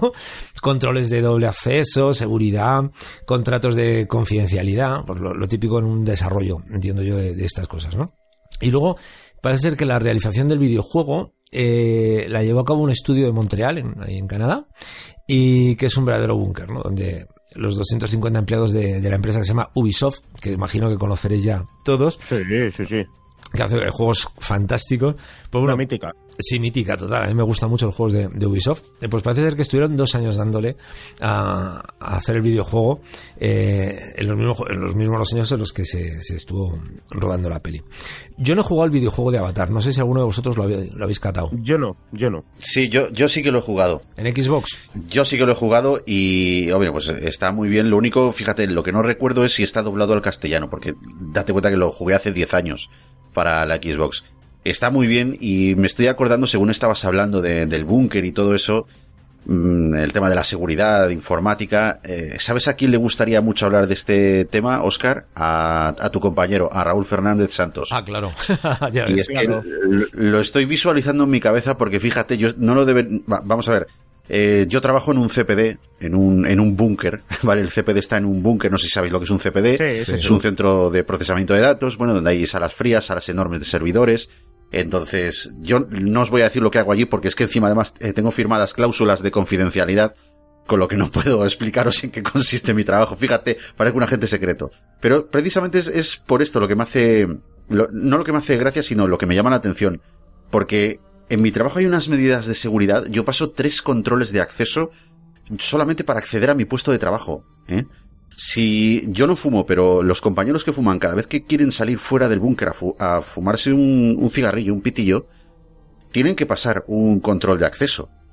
Entonces, eh, todo esto que estás contando de los 250 empleados de Ubisoft y tal, esto es para verlo. Parece de ciencia ficción, parece una tontería y seguro que hay mucha gente, sobre todo los que no están familiarizados con el tema de, la seguridad, los controles de acceso, seguridad informática, vamos a decirlo de esta manera, que seguridad informática es un concepto que quien más, quien menos lo puede entender. Les puede llamar muchísimo la atención como diciendo, joder, pero ¿qué tienen ahí un silo de misiles y tal? Digo, no, no, no, amigos, es que lo que hay ahí es información. Claro. Información muy importante, información que vale millones, porque realmente lo que vale dinero en cuestiones de seguridad informática no son los entornos es la información, son los datos, ¿vale? Entonces, todo esto es, es impresionante. Tú lo has dicho antes, es decir, estamos ante la actualmente primera industria del mundo, que es la informática y los videojuegos, ¿no? Entonces, eh, de toda la vida ha habido espionaje industrial. Es decir, eh, lo que no te puedes permitir es que eh, un juego, por ejemplo, ahora lo que te encuentras son sagas de juegos, igual que con las películas, ¿no? y son juegos de guerra, pum pum, uno detrás de otro, o de lo que sean de repente cuando un juego es totalmente diferente y lo peta, lo peta a lo bestia. Entonces, el preservar precisamente eh, todas las novedades que pueda haber y todas las diferencias que pueda haber es fundamental eh, para evitar el espionaje industrial. Y hay una cosa que en España no estamos acostumbrados, pero que en Corea lo peta a lo bestia y llegará aquí dentro de muy poco, que son eh, las televisiones especializadas en jugadores. Es decir, eh, canales y, auditorios enteros viendo a chavales jugar a un videojuego. Sí, bueno, eso ya, ya está, ya ha llegado, ya ha llegado. Sí, sí. Ya ha llegado. ya ha llegado. Me imagino que ha llegado. Hoy, hoy, yo en el gimnasio he visto un chaval que mientras estaba haciendo bicis estaba viendo un, canal de estos de, en YouTube y lo estaba viendo. Estaba el tío en la bici y estaba viendo una partida de videojuego. Tela. Eh, nosotros nos ponemos eh, a lo mejor un tenis, un no sé, un partido, una serie, un algo tal, y hay gente que ya desde hace ya mucho tiempo se pone este tipo de ocio, de entretenimiento, que es respetable, o sea... Sí, sí. Además los chavales ganan pasta. O sea, los jugadores profesionales, eh, hace poco leí un artículo eh, que decía que, bueno, estaban sometidos a un estrés bestial, que su vida útil era corta, ¿no? Porque, porque no aguantaban, pero que podían llegar a ganar millones de, dólares fácilmente. Aquí menos el podcasting, todo el mundo gana dinero. Sí, todo se andará, todo se andará. Bueno, pues eh, qué contaros también en, en, relación también a todo esto, pues que es un juego muy intuitivo para el ojo del fan, apreciar que, que, esta, que esta película tiene lugar en la misma época temporal donde transcurre esa acción de una de las películas de este director, Aliens, El Regreso, que, que esta película salió por primera vez en 1986, bueno, salió por primera vez en 1986, tiene ya 33 años, lo sé de carrerilla porque es la edad que tengo yo, entonces, porque si no yo la matemática soy muy malo. Y esto se puede deducir por el parecido entre pues las armas, vehículos, las armaduras militares. Bueno, de hecho, en una de las escenas se puede ver que un marine porta un arma que lleva incorporado el mismo sensor de movimiento, este que utilizaban los marines coloniales de la película de, del año 86. Y luego, Tan característico. Hay muchas más cosas, ¿no? Incluso, fíjate, yo no me atrevo a decir esto eh, para que se tome muy en serio. Por favor, si algún fan va a ver la película dentro de poco, que se fije y que nos lo diga. Pero yo es que creo, me parece haber visto incluso un rifle de impulsos de la película Aliens el regreso en la película Avatar. Por ahí, por la última escena, por la batalla final, creo haber visto algún rifle de impulsos, ¿eh? Bueno, es una maravilla, ¿no? Colar, ¿no? ¿Verdad? Y que y a ver quién se da cuenta, ¿no? Yo creo que es una de estas cosas que tienen los directores, ¿verdad? De colarnos por ahí cosas y, genera, genera mucha expectación todo esto. Es maravilloso. De hecho, en Terminator 2, eh, o sea, en las primeras escenas donde sale la guerra del futuro y, todo este epílogo, este prólogo que nos pasan, ahí sí que salen rifles de impulsos de la película Aliens, ¿eh? O sea, que aquí ya lo coló. No me extrañaría que, vamos, no es de extrañar que en Avatar también lo, lo cuele. Qué bueno, qué bueno. Bueno, pues luego también por otro lado, Cameron hace guiños también a otra de sus grandes películas, Mentiras Arriesgadas, de 1994. Esta sí que la recuerdo un poco más. Y lo hace en la escena en que el protagonista salta a la nave de Quaritch y esta hace un giro, de modo así que el protagonista hace como, bueno, que pierde el equilibrio y termina así enganchado a un misil del mismo modo que lo hace el villano de la película del, del 94. Y bueno, pues es uno de estos guiños que, que luego hace que nosotros podamos estar aquí comentando, ¿no? Porque no lo hacen por ello, ¿eh? no lo hacen para que nosotros comentemos, lo hacen porque, a ver, ¿no? Yo creo que son pruebas que se ponen entre ellos y también como hacer un pequeño remember y luego, pues el resto de gente eh, fricaza que nos mola este tipo de cosas, pues estamos ahí pendientes de, de todo ello. Y el actor Michael Bien, que ya trabajó también en las órdenes de Cameron en Terminator, en la del año 84, y Aliens, el regreso del 86, y Abyss del 89, pues mostró su interés por participar en la película interpretando el papel protagonista. Eh, ahí los egos, ¿eh? Ahí van los egos de siempre, pero bueno, Cameron decidió que ese papel sería para un actor menos conocido, ya que no quería que los principales eh, roles pues, fuesen ocupados por rostros demasiado familiares para el espectador. No me imagino yo en esta película al Pacino, tampoco a Robert Redford, ¿no? Este actor Michael Vine, eh, aunque estemos hablando de una película de hace 10 años, como es 2009, eh, ya por esa edad ya está un poquito perjudicado, ¿eh? O sea, para, el, para el rol de un chaval joven ahí, no, yo no lo veo. Claro que no, claro que es como si te llega No. Gerard Depardieu y te dice, oye, mira, ¿sabes? Que, que quiero ser el actor principal, pero que quiero ser aquí el chulazo de la playa. Pues hombre, pues no. no. O, o que quiere hacer Toby, ¿no? Ah, cla- claro, claro, se dice, pues a ver, Gerard, cariño, que ¿por qué no puedes, chato? ¿Sabes? ¿Qué te, qué te voy a contar yo, sabes? Y fíjate la delicadeza de Cameron de, de decirle, no, mira, es que, claro, eh, esto no, quiero meter aquí a alguien que sea menos conocido y tal. Bueno, te aseguro que a Michael Vine no es tan conocido como especulaba James Cameron, ¿eh? Ya, ya, ya, ya. Todo hay que decirlo. Yo me Que lo imagino, ¿verdad? El, el momento ese de decirle, a ver, ¿tú Eres- has- ¿te has visto la tripa que tienes ya? Estás medio calvo, cabrón. Estás ya que te, te duele la espalda todos los días, las rodillas. No, esto no es para ti, ¿sabes? Tengo, tengo un papel de árbol que te va, a- te va a ir muy bien. ¿Te Esto es como- Voy a hacer uno de, de mis característicos símil y, y comparaciones. Esto es como ir a hacer un casting para una película porno y decir, no, chico, tú con, con esa pedazo de Trankanov te podemos dar el papel. No es que la tienen muy grande. Es, es un poquito lo que hizo Cameron, ¿no? Le dijo, no, macho, que tú, para este papel no, eh, eres demasiado bueno para esta mierda. Algo así. Bueno, pues eh, fíjate, la película fue nominada a los Globos de Oro en las categorías de Mejor Banda Sonora. Buah, brutal la banda sonora, a mí me encanta, ¿eh? Mejor canción, que también fue compuesta por James Horner. La mejor canción, a mí no me gusta mucho porque esto me parecía una especie de un remember de lo que es la partitura de Titanic, ¿vale? Eh, las formas, los leitmotivs. Me sonaba una adaptación de la banda sonora, pero bueno, fue nominada. También fue nominada, como no, a Mejor Película Dramática y a Mejor Director. Ganó en estas dos últimas categorías, en una gala que casualmente, fíjate que uno de los presentadores era el actor protagonista, Sam Worthington. Así que fíjate tú qué casualidad. Luego la película también optó a nueve galardones en la Critics Choice Awards otorgados por la Broadcast Film Critics Associations. Aquí se llevó el premio a la mejor película de acción, mejor fotografía, mejor dirección artística, mejor edición, mejores efectos visuales y mejor sonido. Fíjate, en una fue nominada como mejor, bueno, ganó el Globo de Oro como mejor película dramática y en este último eh, como mejor película de acción. Y dices, bueno, pero vamos a ver, ¿es lo uno o es lo otro? No, señores, es las dos cosas. ¿Vale? Esto es un montón de estilos cinematográficos fusionados en, en esta película. Luego, la Asociación de Críticos Online de Cine de Nueva York premió Avatar como mejor película antes incluso de ser estrenada en cines. Tiene lógica porque los críticos ven antes de su estreno las pelis, ¿no? Sí, pero es que da, da, da para hablar mucho, porque sí es verdad que los críticos, muchos críticos ven las películas antes del estreno y hay otros que las ven en el estreno. Entonces, que una película ya esté premiada, eso implica que no se ha valorado o no se ha valorado ciertamente eh, como debiese las demás películas que optan a esa candidatura. No sé si me explico. Lo que, lo que trato de decir, lo que trato un poquito de sacar la punta y, y quitar un poquito la costra para que pique, es a que James Cameron tiene, digamos, ese peso en Hollywood. Parece como que ya tiene ese halo de que es un director de grandes producciones y creo que corresponde un poquito más al tema del marketing. No digo que no lo merezca, ¿eh? Pero digo que creo que corresponde más a una cuestión de marketing y de darle bombo a Avatar que ya haya ganado un premio antes del estreno oficial. Y además hay un detalle ¿eh? que, que, es muy curioso, porque, eh, claro, lo, lo, que has dicho es la Asociación de Críticos Online de Cine. O sea, que no solo la Asociación de Críticos de Prensa, por ejemplo, ¿no? Ni, ni tal, sino que son los online.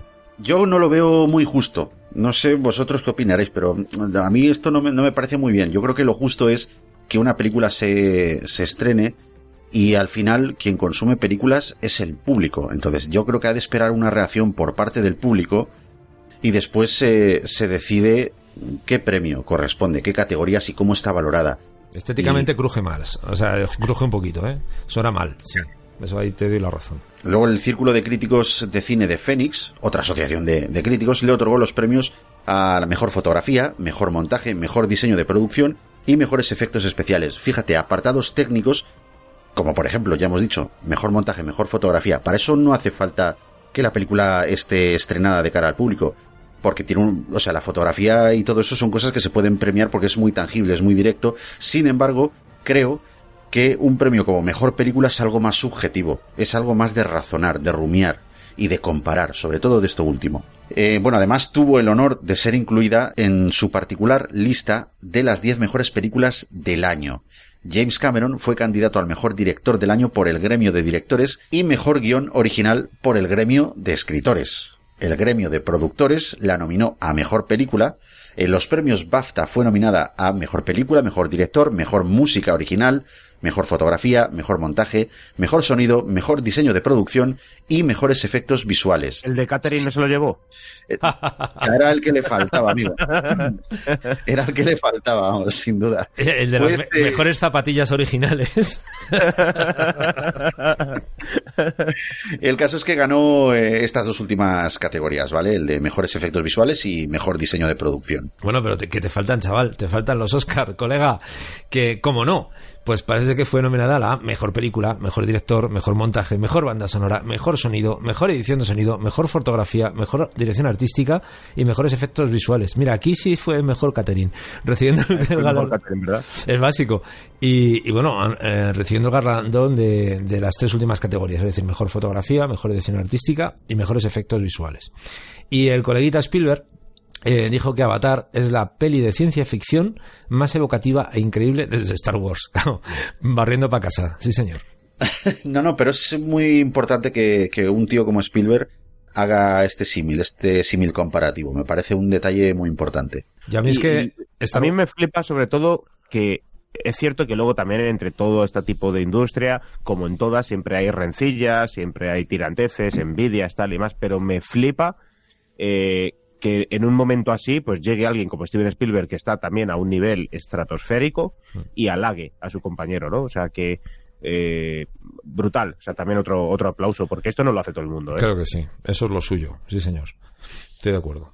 Bueno, pues si os parece, os cuento lo que pasó en China.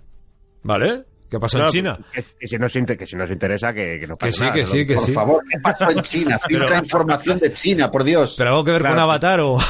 Pues espera, porque lo tengo todo en chino, lo voy a ir traduciendo. Ah, vale. ¿Vale? Vale, voy, vale. voy haciendo la traducción simultánea. Aquí pone Chao Chochin, que si- quiere significar que tardó poco tiempo. Chao Wan Chu Cha en convertirse en la película.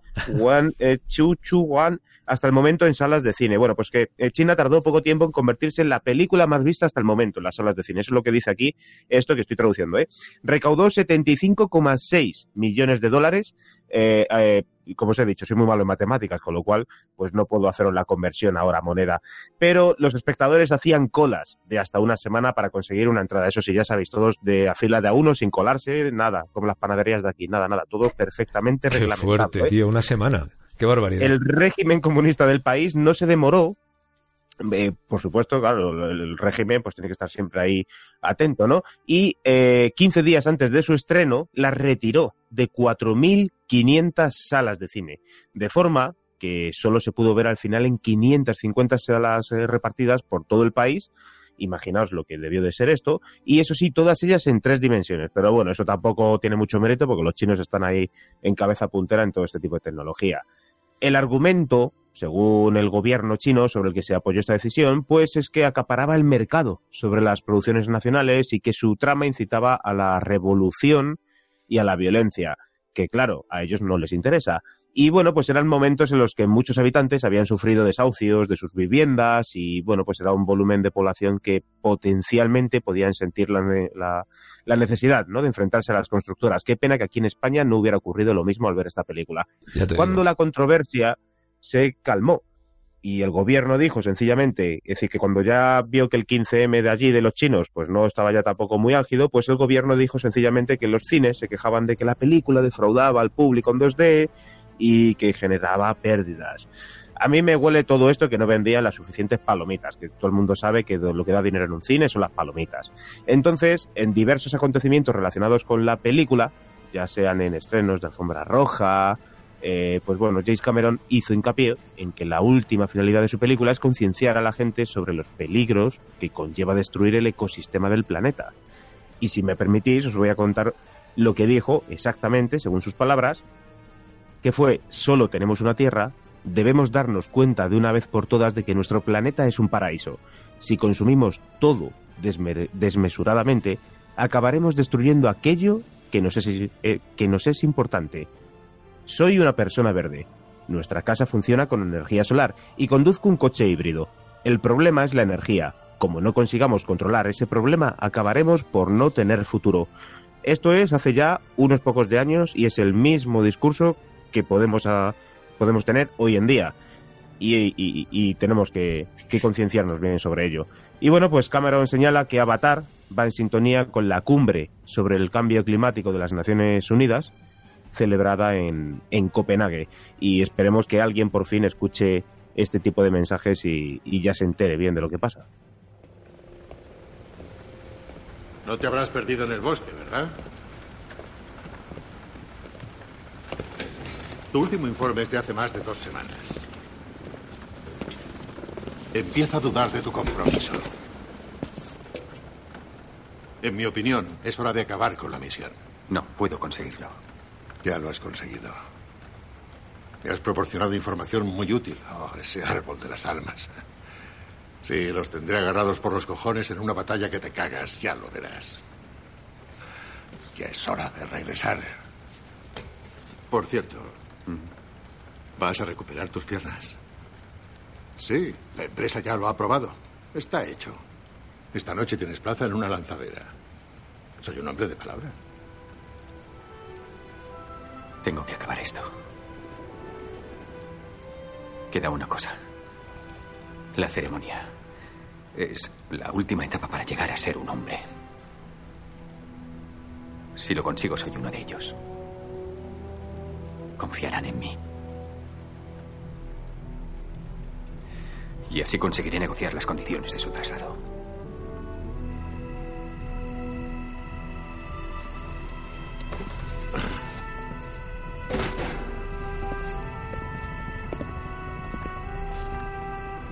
Pues será mejor que se dé prisa, cabo.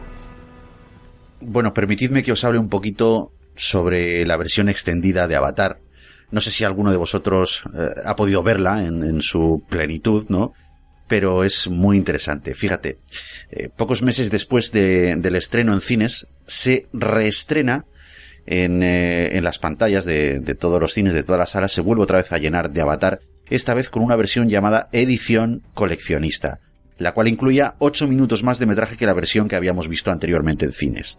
El 24 de noviembre de 2010 se pone a la venta en España una versión de la película con 16 minutos adicionales y lo hace una semana después que en Estados Unidos.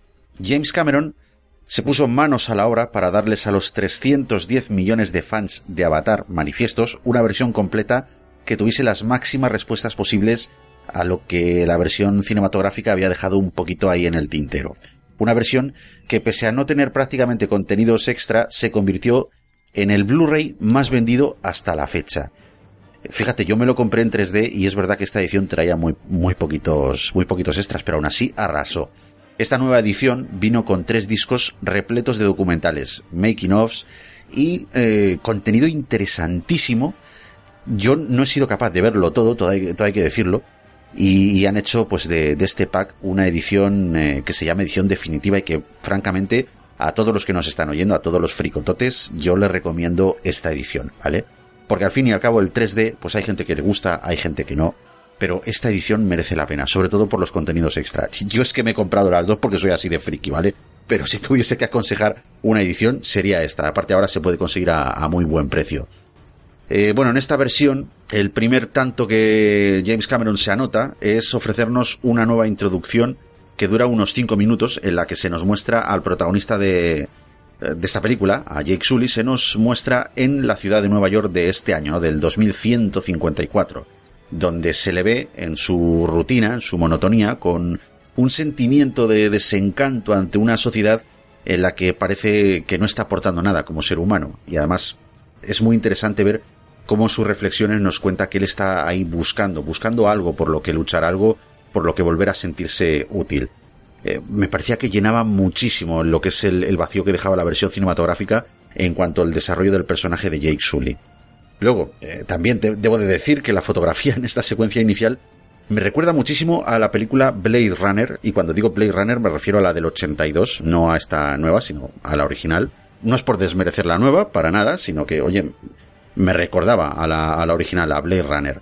Eh, esta escena además muestra una sociedad superpoblada, rodeada de enormes hologramas publicitarios. Irremediablemente la escena ya nos coloca en un punto de partida en el que observamos cómo su protagonista allí no encaja y comprendemos lo que Pandora supone para este chico, ¿no? Para, sobre todo para el desarrollo que luego va a tener en la película. Por eso es muy interesante y por eso esta versión es eh, de estas que merecen la pena. Luego en la versión cinematográfica se dejaba entrever el trágico final de la escuela de la doctora Grace, esa especie de, de colegio que luego van a visitar. Sin embargo, aquí en esta versión se adentra un poquito más con esa historia, ¿vale? Nos la deja un poquito más completa.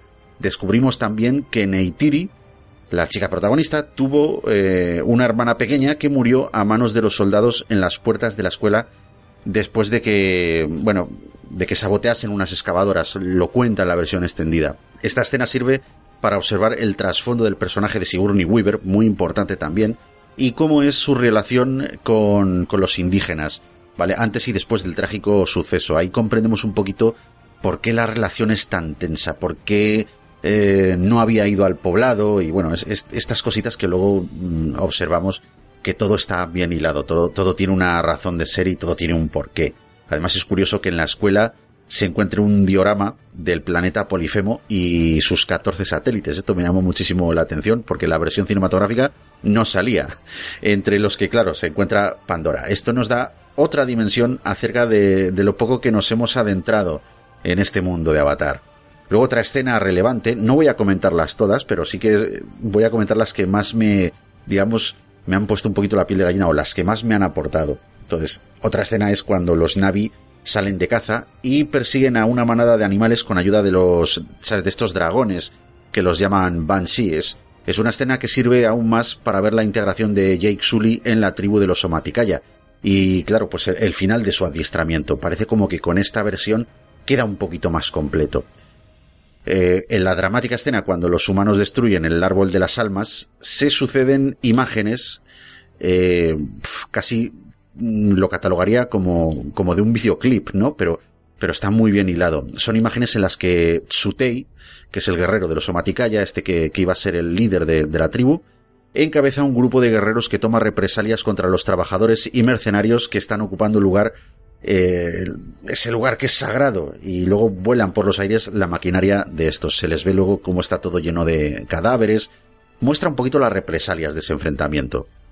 quizá la que más me conmueve, la quiero compartir con vosotros, que es eh, esa escena que se sucede tras la batalla final, eh, porque tiene allí lugar un, eh, emotivo traspaso de poderes, diría yo. Es una escena en la que Sutei ha caído desde un helicóptero, ha caído a plomo y se ha estrellado contra el suelo, ¿no?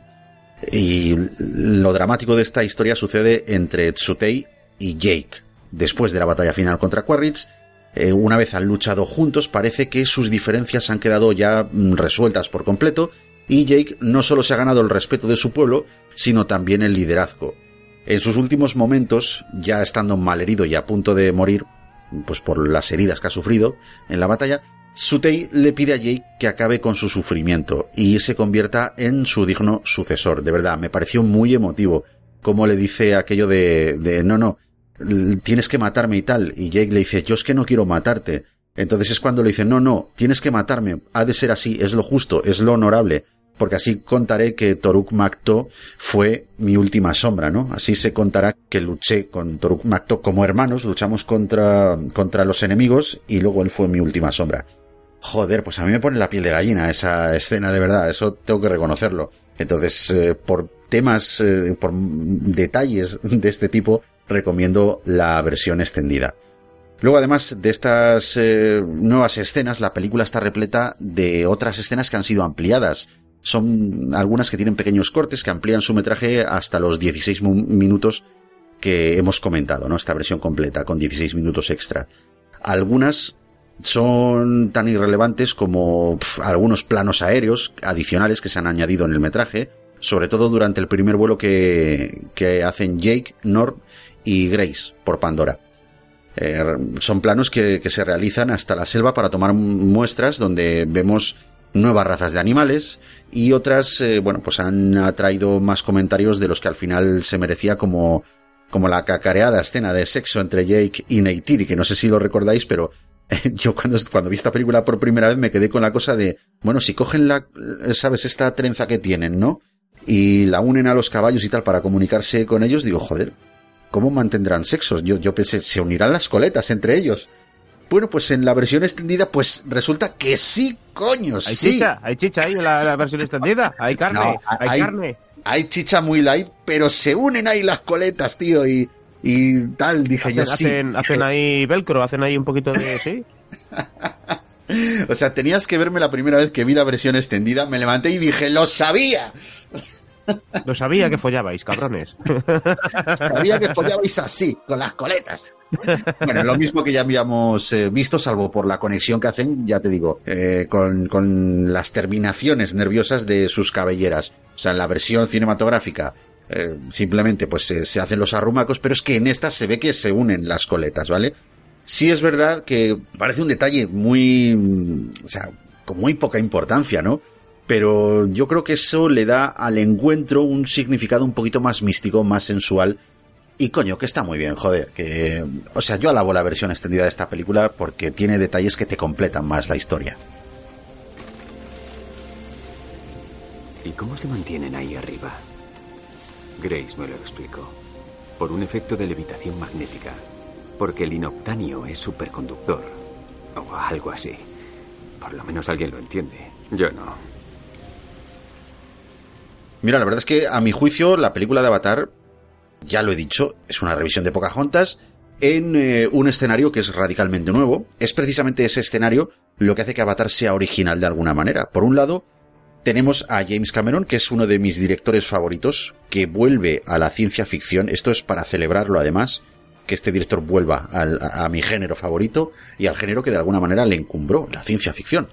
Este es uno de los pocos directores buenos que quedan de la época ochentera que a día de hoy hace buenas películas y que se puede permitir el lujo de tomarse su tiempo para estrenar en cines cualquiera de, cualquiera de ellas, ¿vale? O sea, Dios se puede permitir el lujo de estar 15 años rodando una película cuando luego tiene resultados como estos, así de sorprendentes. Yo podría decir que, bueno, su filmografía sabemos que no es muy extensa, pero el 95% de los títulos que conlleva son obras maestras. Y digo el 95% porque todo el mundo sabe que este tío debutó con Piraña 2.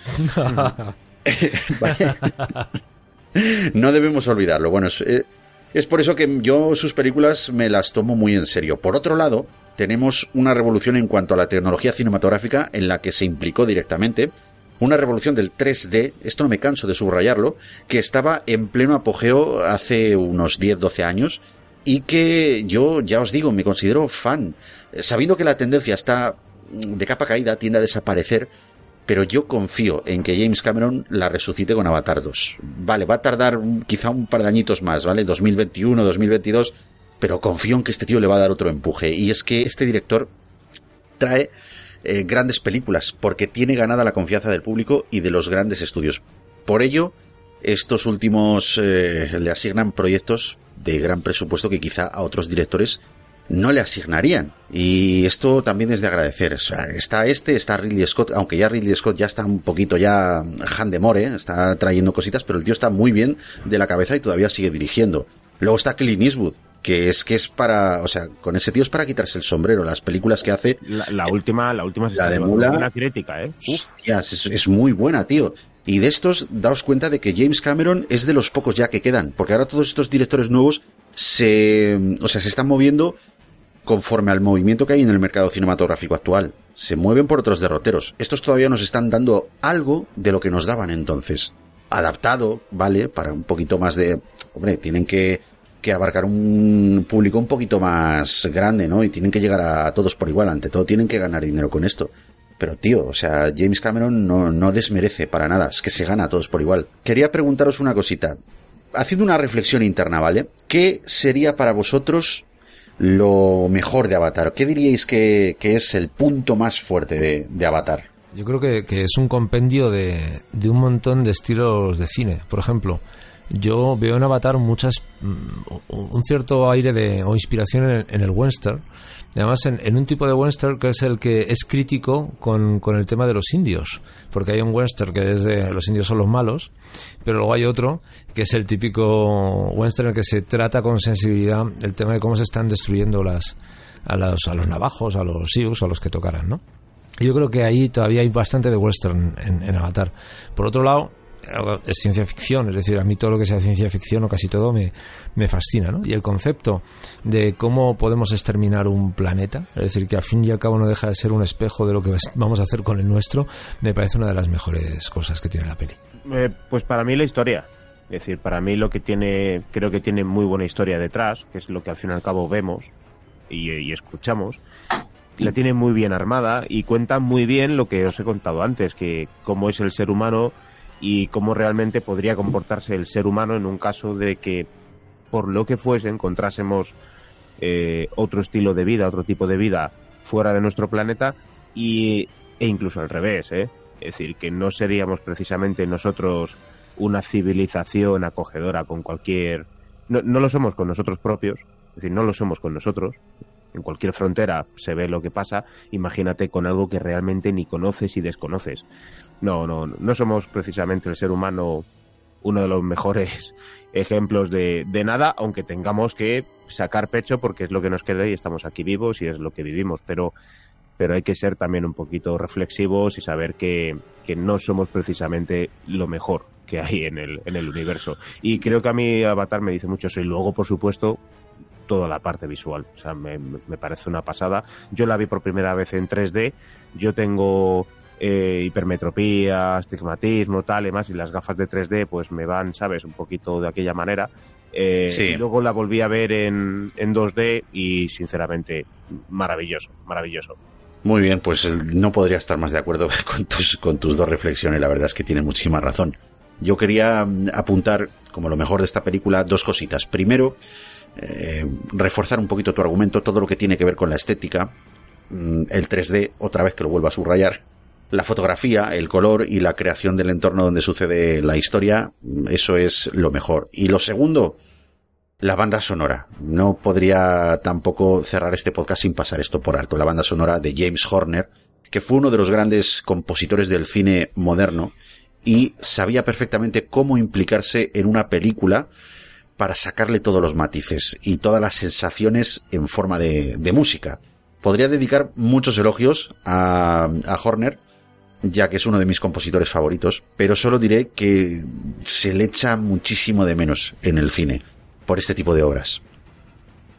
Y luego, por contra, quería preguntaros qué consideráis que es lo peor, si es que consideráis que tiene eh, algún punto débil esta película y que me dijeseis eh, cuáles, según vuestro criterio. Pues yo creo que a veces eh, peca un poco de infantilismo. Es decir, en la mayoría de las películas, al final, por muy buenas que sean, y como son producciones de Hollywood, no dejan de ser predecibles de alguna manera. Y yo creo que, que en algunas cosas sí se peca de infantilismo, de previsión, de, de cuando tienes una argumentación seria o, o, tienes un guion serio, de repente pasar a cosas muy ñoñas y muy a lo mejor fuera de lugar, ¿no? En mi opinión. Y, en vez de seguir una trama argumental que, que podría ser mucho más sólida y más potente. Y yo creo que esos pequeños retazos, que no son muchos, pero alguno hay, eh, son los que menos me gustaría, no me gustan de la película. Pues yo tengo tengo quizás una reflexión que para mí en este caso y también en otras muchas eh, creaciones, ¿vale? Sean cinematográficas, en series, en, en formato sonoro o en libros, ¿vale? Eh, es el amor. Es el amor. Es decir, que, como decía ahora Oscar, pues el tema del infantilismo, tal y más, pues exactamente igual con el tema del amor. Es decir, ya estamos, o yo al menos, eh, eh, iba a decir algo muy mal de estamos. No, no, yo estoy un poco cansado de ver que hay un montón de producciones donde al fin y al cabo el amor, siempre hay una relación por ahí entre medias. Y es como que también hace que ver como que el amor puede estropear las cosas. O el amor Mm. arregla las cosas. Y es cierto que el amor mueve el mundo, pero tampoco podemos ser tan hippies. Entonces, a mí es un poco lo que me sobra. Que no es que me sobre en plan decir, oye, pues yo lo quitaría, me lo cargaría en plan hater. No, no. Es decir, a mí a nivel general creo que habría que dejar un poquito más de lado siempre el aspecto sentimental. No sé, es, es mi reflexión. Yo en muchas eh, ocasiones he dicho que lo poco agrada, lo mucho enfada.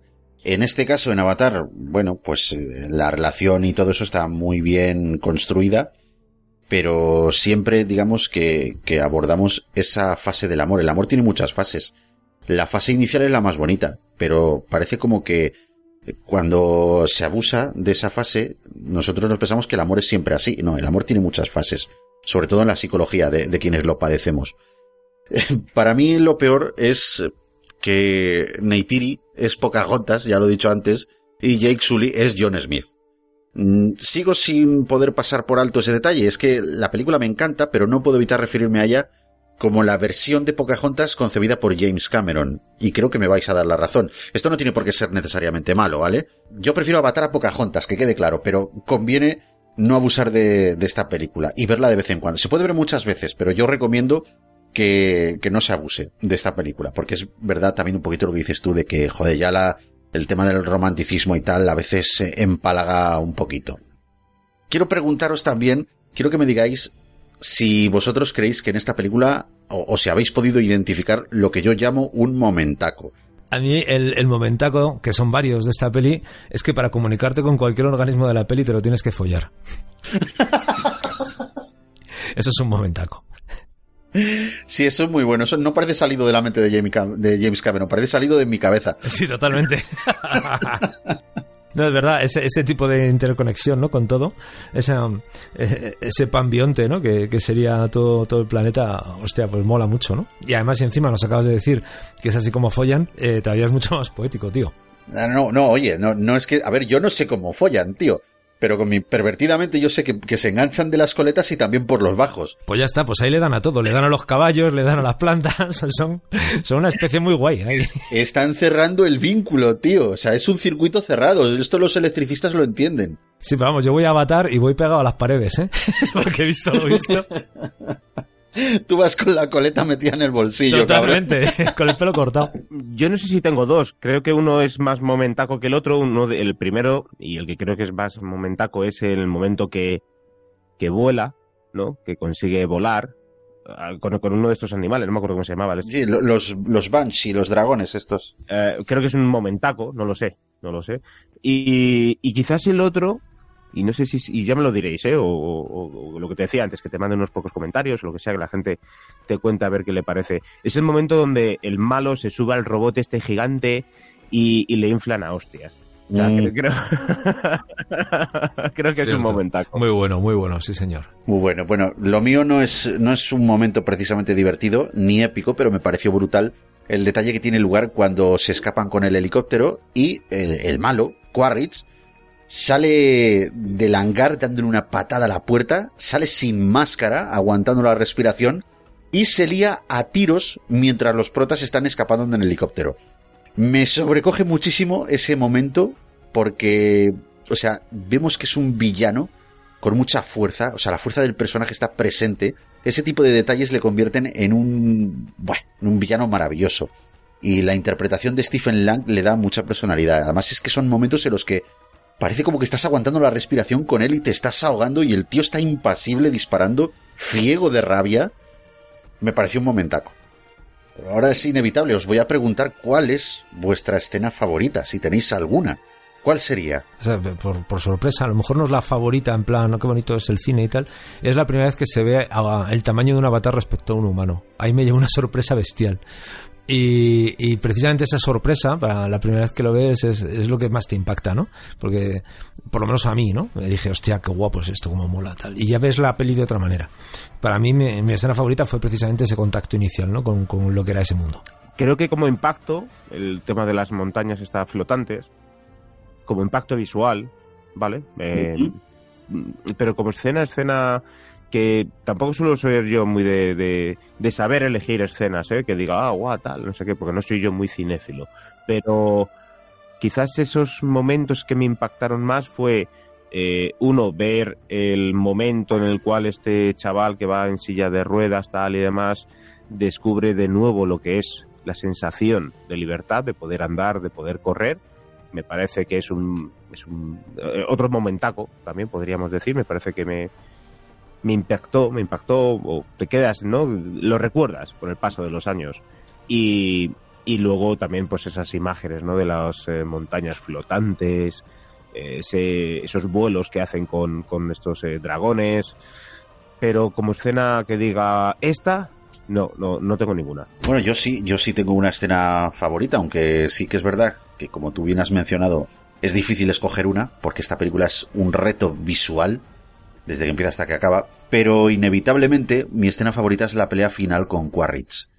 Desde que Jake derriba la nave, eh, en ese guiño a mentiras arriesgadas que comentamos antes, eh, hasta el propio desarrollo del combate con Neytiri y el desenlace. Bueno, es que me gusta mucho es eh, el concepto de, de Neytiri como guerrera y como, o sea, cómo protege a, su pareja. No sé, eso me, estremece y, y es que eh, luego cuando ella le atraviesa con las flechas, o sea, cómo, cómo culmina la pelea de esa manera. Glorioso. Solo lamento que no durase un poquito más porque el espectáculo que estaba dando en esos momentos eh, era grandioso. Yo, me, o sea, me lo estaba pasando en grande. Estaba viendo un final apoteósico y, el villano es que me encanta. Y ahora sí, quiero que me contéis la primera vez que la visteis, por favor. Contadme qué, qué os suscitó esta película la primera vez. ¿La visteis en los cines? Eh, yo no, yo la vi en, en casa con unos amigos y tal. Y, y, la verdad es que nos, además todos lo vimos por primera vez la peli, o sea que, que no era yo solo el único pringao. Y, y, la verdad es que la primera fue, fue impactante.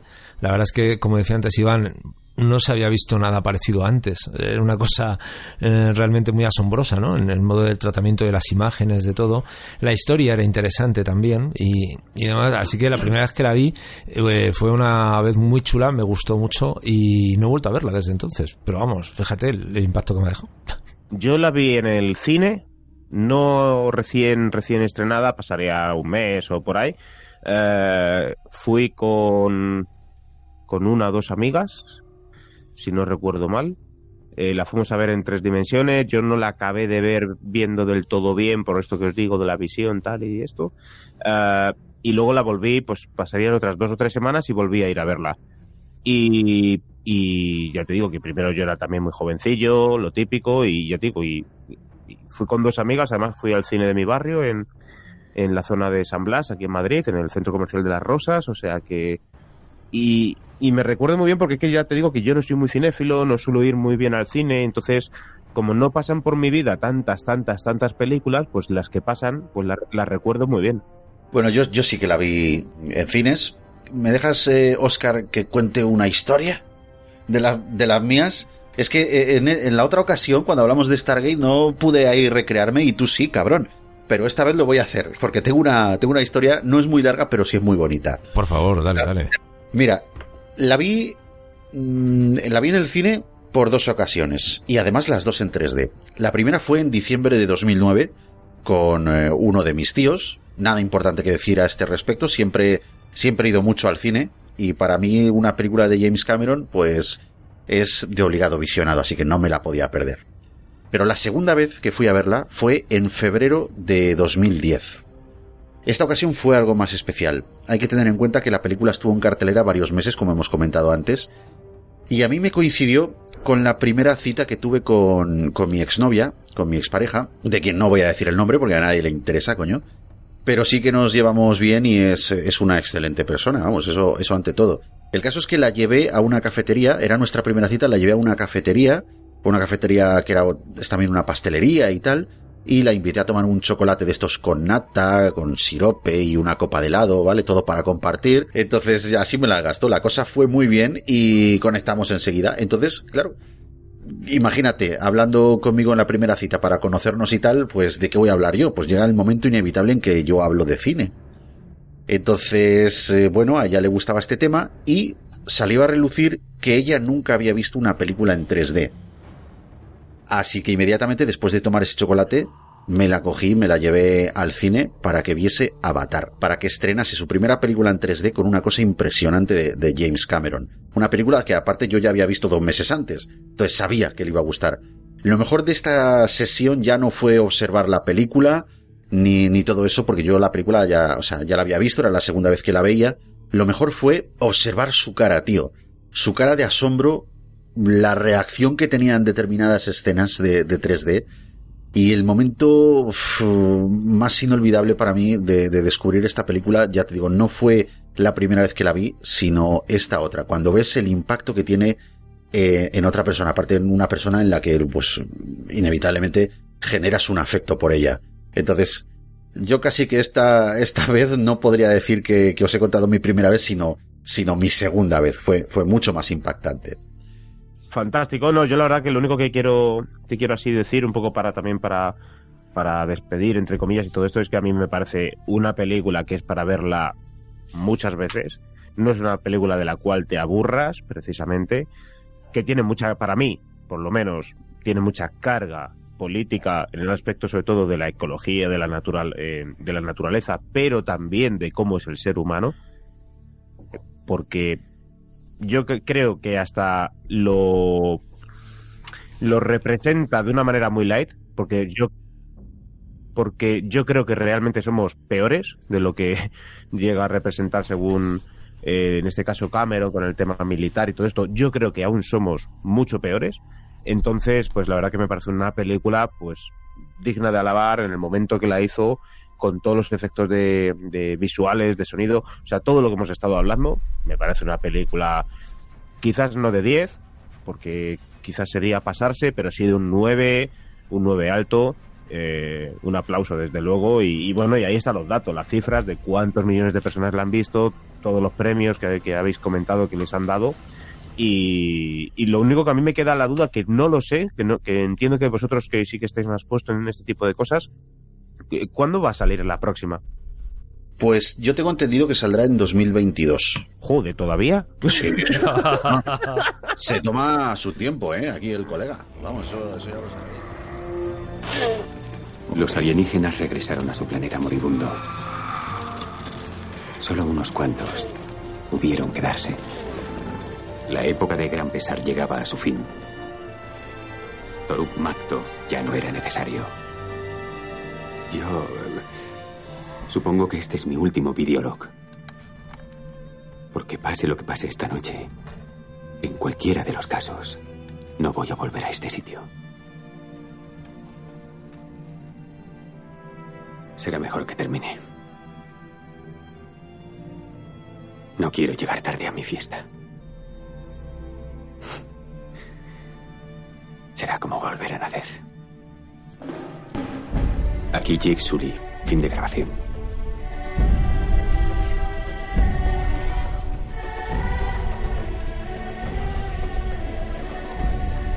Bueno chicos, pues llega el momento de poner punto y final a este programa. Yo la verdad es que me lo he pasado en grande. Solo espero que vosotros pues también hayáis gozado por lo menos por lo menos la mitad que yo. Ya con eso me doy por satisfecho.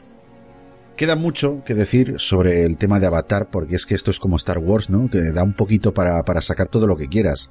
Creo incluso que daría para realizar una buena serie, pero prefiero no dar ideas a nadie. Así que este tema lo vamos a dejar un poquito de lado, porque lo que acontece a la película de 2009 lo hemos dejado todo bastante bien analizado y creo que no se nos queda por ahí nada que decir. Antes de marcharnos, quiero hacer una mención especial, si me lo permitís, a un podcaster que, bueno, nosotros ya conocemos, pero hay que decir que este podcaster es todo un fricotote. Me refiero a Jaime Riera del maravilloso podcast Music y Two Flavors, Música en dos sabores.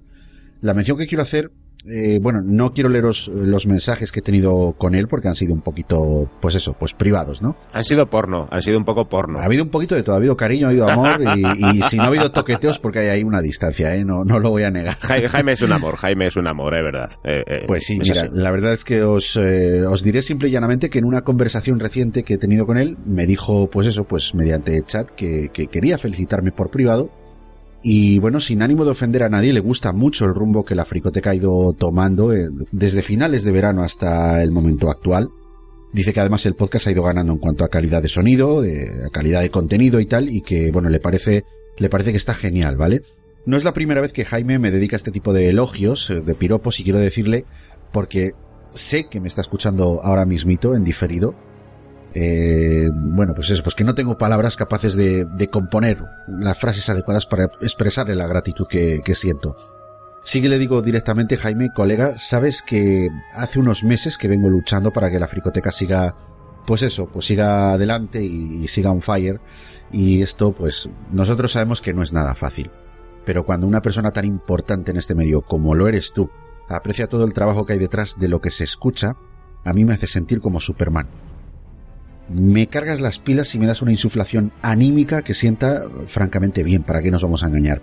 No solo quiero darte las gracias, sino que además, desde aquí te invito formalmente a que seas mi contertulio en un programa. Ya veremos a ver cuándo, cuándo lo podemos grabar y, y de qué manera, porque, eh, bueno, tú estás en Washington, yo estoy en España, entonces ahí la barrera horaria es un factor a tener en cuenta.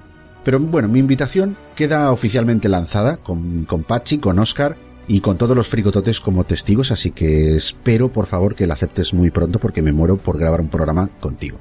Y ahora sí, ahora sí, ya cierro este pequeño paréntesis y sí te digo, eh, Iván, Iván Pachi, muchas gracias por tu colaboración. La verdad es que yo me he sentido muy honrado con tu presencia y con que hayas querido formar parte de, de este programa. Eh, oye, yo quiero saber, a modo de curiosidad, ¿qué te ha parecido? ¿Lo has pasado bien, tío?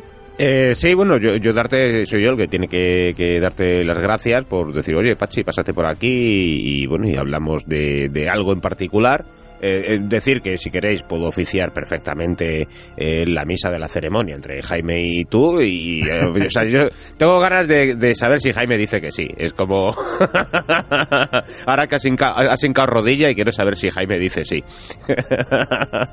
A mí desde luego me, me encantaría. Buen tío yo te sí sí yo también la verdad que, que, que tengo mucho aprecio a Jaime me parece muy muy muy buena persona lo que hace además tampoco es nada fácil y de hecho tengo muchas ganas de que cuando venga a España, que suele venir a menudo por cosas eh, familiares, pues de, de, conocerle, verle y echarnos unas cervezas. Pero eh, no te pongas celoso, eso sí, ¿eh? pero, pero, celoso pero, nunca. Si a mí los tríos me encantan, lo estás comprobando. pero sí, me gustaría que cuando venga, pues eh, pueda tener eh, él y yo, pues aunque sea media hora, ¿sabes? Para decir, bueno, pegarnos un abrazo, echarnos un, un café rápido, ¿no? Y, y, ponernos cara, que siempre es bonito, o a mí por lo menos me parece bonito. Y, y que nada, que muchas gracias, eh, Iñaki, por, por invitarme a estar aquí. Yo me lo he pasado muy bien, la verdad, pero tampoco es tampoco iba a ser muy difícil que nos lo pasáramos mal. O sea, yo creo que era una cosa que nos gusta hacer esto, aunque, bueno, pues yo no sea una persona experta, por supuesto, ni en cine, ni en series, nada de esto, pero me gusta hablar, me gusta charlar. Y, y, bueno, y porque estamos a distancia, pero si estuviéramos en, en persona, pues sería mucho peor, seguro, porque serían horas y horas y horas de debate y todo esto. Bueno, oye, te voy a dar un pequeño minutito Pachi, antes de, bueno, pues de cerrar ya definitivamente todo esto, para que recuerdes a todos los que nos están oyendo, pues eso, pues dónde te pueden encontrar, cuál es tu trabajo, dónde te pueden escuchar, para que te hagas un poquito de autobombo, si me lo permites. Uh, vale, pues eh, nada, la gente me puede encontrar en www.ivanpachi.es. Yo soy productor de podcast independiente eh, especializado en el branded podcast, es decir, podcast para empresas o proyectos de comunicación uno de los podcasts que, que, me gustaría que escuchara la gente es El Callejero, que busque en su reproductor de podcast, buscáis El Callejero. Y, espero vuestros comentarios en el caso de que vengáis desde aquí, desde la fricoteca. Oye, te escuché en la fricoteca decir esto y, me he animado a escucharte. Simplemente con eso a mí ya me, haréis feliz y así podré decirle Iñaki, oye, muchas gracias porque desde tu programa me ha venido alguien, lo ha escuchado y también le ha gustado. Y, y bueno, y a todos los compañeros de AV Podcast, de la red de, de podcast en español, pues que se pasen también por allí, que tienen un montón de contenidos para descubrir muy, muy, muy buenos y que este 2020 se incorporarán nuevos podcasts seguro. Estoy en, en ese momento de hacer scouting y ver eh, qué podcast pueden cubrir necesidades para V Podcast a nivel social, que, que es principalmente una cosa que, que a mí me gusta mucho y la red también traía de esto, de asuntos sociales. Y, y, bueno, vamos a ver, o sea que ahí me puede encontrar la gente, serían muchas más cosas, ya lo sabes, pero, pero yo creo que con eso vale. www.ivanpachi.es y apañado. Claro que sí, además tú eres un tío muy mediático, seguramente que, que uno se empieza a picar, porque a mí me pasa que yo me piqué con, con el podcast tuyo con Va por Nosotras uh -huh. y de ahí, bueno, pues ya empecé un poquito a investigar y tal y, y, oye, chico, pues eres una personalidad que merece la pena en esto del podcasting. Yo creo que, que muchos, si te descubren gracias a la fricoteca, que lo dudo, porque tú eres un tío, ya te digo, muy mediático en, en la podcastfera, pero oye, pues siempre habrá alguien que no te conozca y si te ha conocido con la fricoteca, ya, chico, aquí me cuelgo yo mi pequeña medallita también, lo cual es fabuloso, ¿vale? Bueno, confiemos que, que, esto siga para adelante, que yo creo que entre todos estamos haciendo una muy buena tarea y lo único que yo espero es que se una también mucha más gente a la fricoteca. Ya veremos a ver ahora cuando le demos bombo, cuando esto salga publicado y, le demos bombo por redes sociales, por todo esto, ¿no? Pues a ver, a ver si la gente también se, se suma a quedarse aquí contigo, que, que, yo creo que lo van a pasar bien, ¿eh? Más allá de estos ratitos que charlamos así, yo creo que la gente lo, lo va a pasar bien, ¿no? Lo, lo, haces bien, haces un buen montaje, haces una muy buena edición y, y en tu caso tienes una voz muy agradable, con lo cual cumples el que pues el 60 al 70% de cualquier podcast que es agradable de escuchar, con lo cual pues tienes mucho ganado, claro. Pues con eso ya, macho, me has matado. de verdad, te agradezco mucho también ese, ese piropazo. Bueno, Oscar, no sé qué puedo decirte a ti que no te haya dicho ya. Así que nada, me voy a repetir como siempre, pero es que ha sido todo un honor tenerte de nuevo en la fricoteca. Y, nada, que hemos disfrutado mucho con tus palabras y con tu aporte, amigo. Nada, nada, yo una hemorragia de placer. Eh, siempre encantado de estar con vosotros y pasar estos buenos ratos siempre que me invitéis. Así que ya sabéis que somos colegas y disfruto esto muchísimo, tíos. Un besote. Eh, bueno, pues por mi parte nada más, chico. Ya te digo, un placeraco que hayas estado aquí. Y bueno, ya para poner el broche y el punto final a este programa, decir que por si acaso a alguno se le ocurre manifestar sus pensamientos hacia la fricoteca, pues nada, se puede animar mandando un mail a lafricoteca.gmail.com. También este audio, este y todos los programas de la fricoteca los puedes eh, encontrar y, los puedes escuchar y comentar en plataformas como iVoox, Blueberry y bueno, mediante Anchor en otro mogollón de plataformas. También estamos en Facebook y Twitter. Pero si lo que quieres es un trato más directo y sincrónico, yo te recomiendo que te unas al grupo de Telegram ese que tenemos por ahí y que puedes buscar por la fricoteca, las dos con cada kilo siempre, o bien copiarte el enlace que dejo siempre en la descripción de, este y de todos los programas para acceder y verás que ahí estamos, pues bueno, pues una piña muy amena y que no somos muy pesados y eso de agradecer en Telegram, ¿eh? Así que nada más, yo soy Iñaki Sánchez y te espero en el próximo programa de la Fricoteca, del cual te voy a dejar un pequeño avance. Así que nada más, un saludo, Fricotote. Adiós.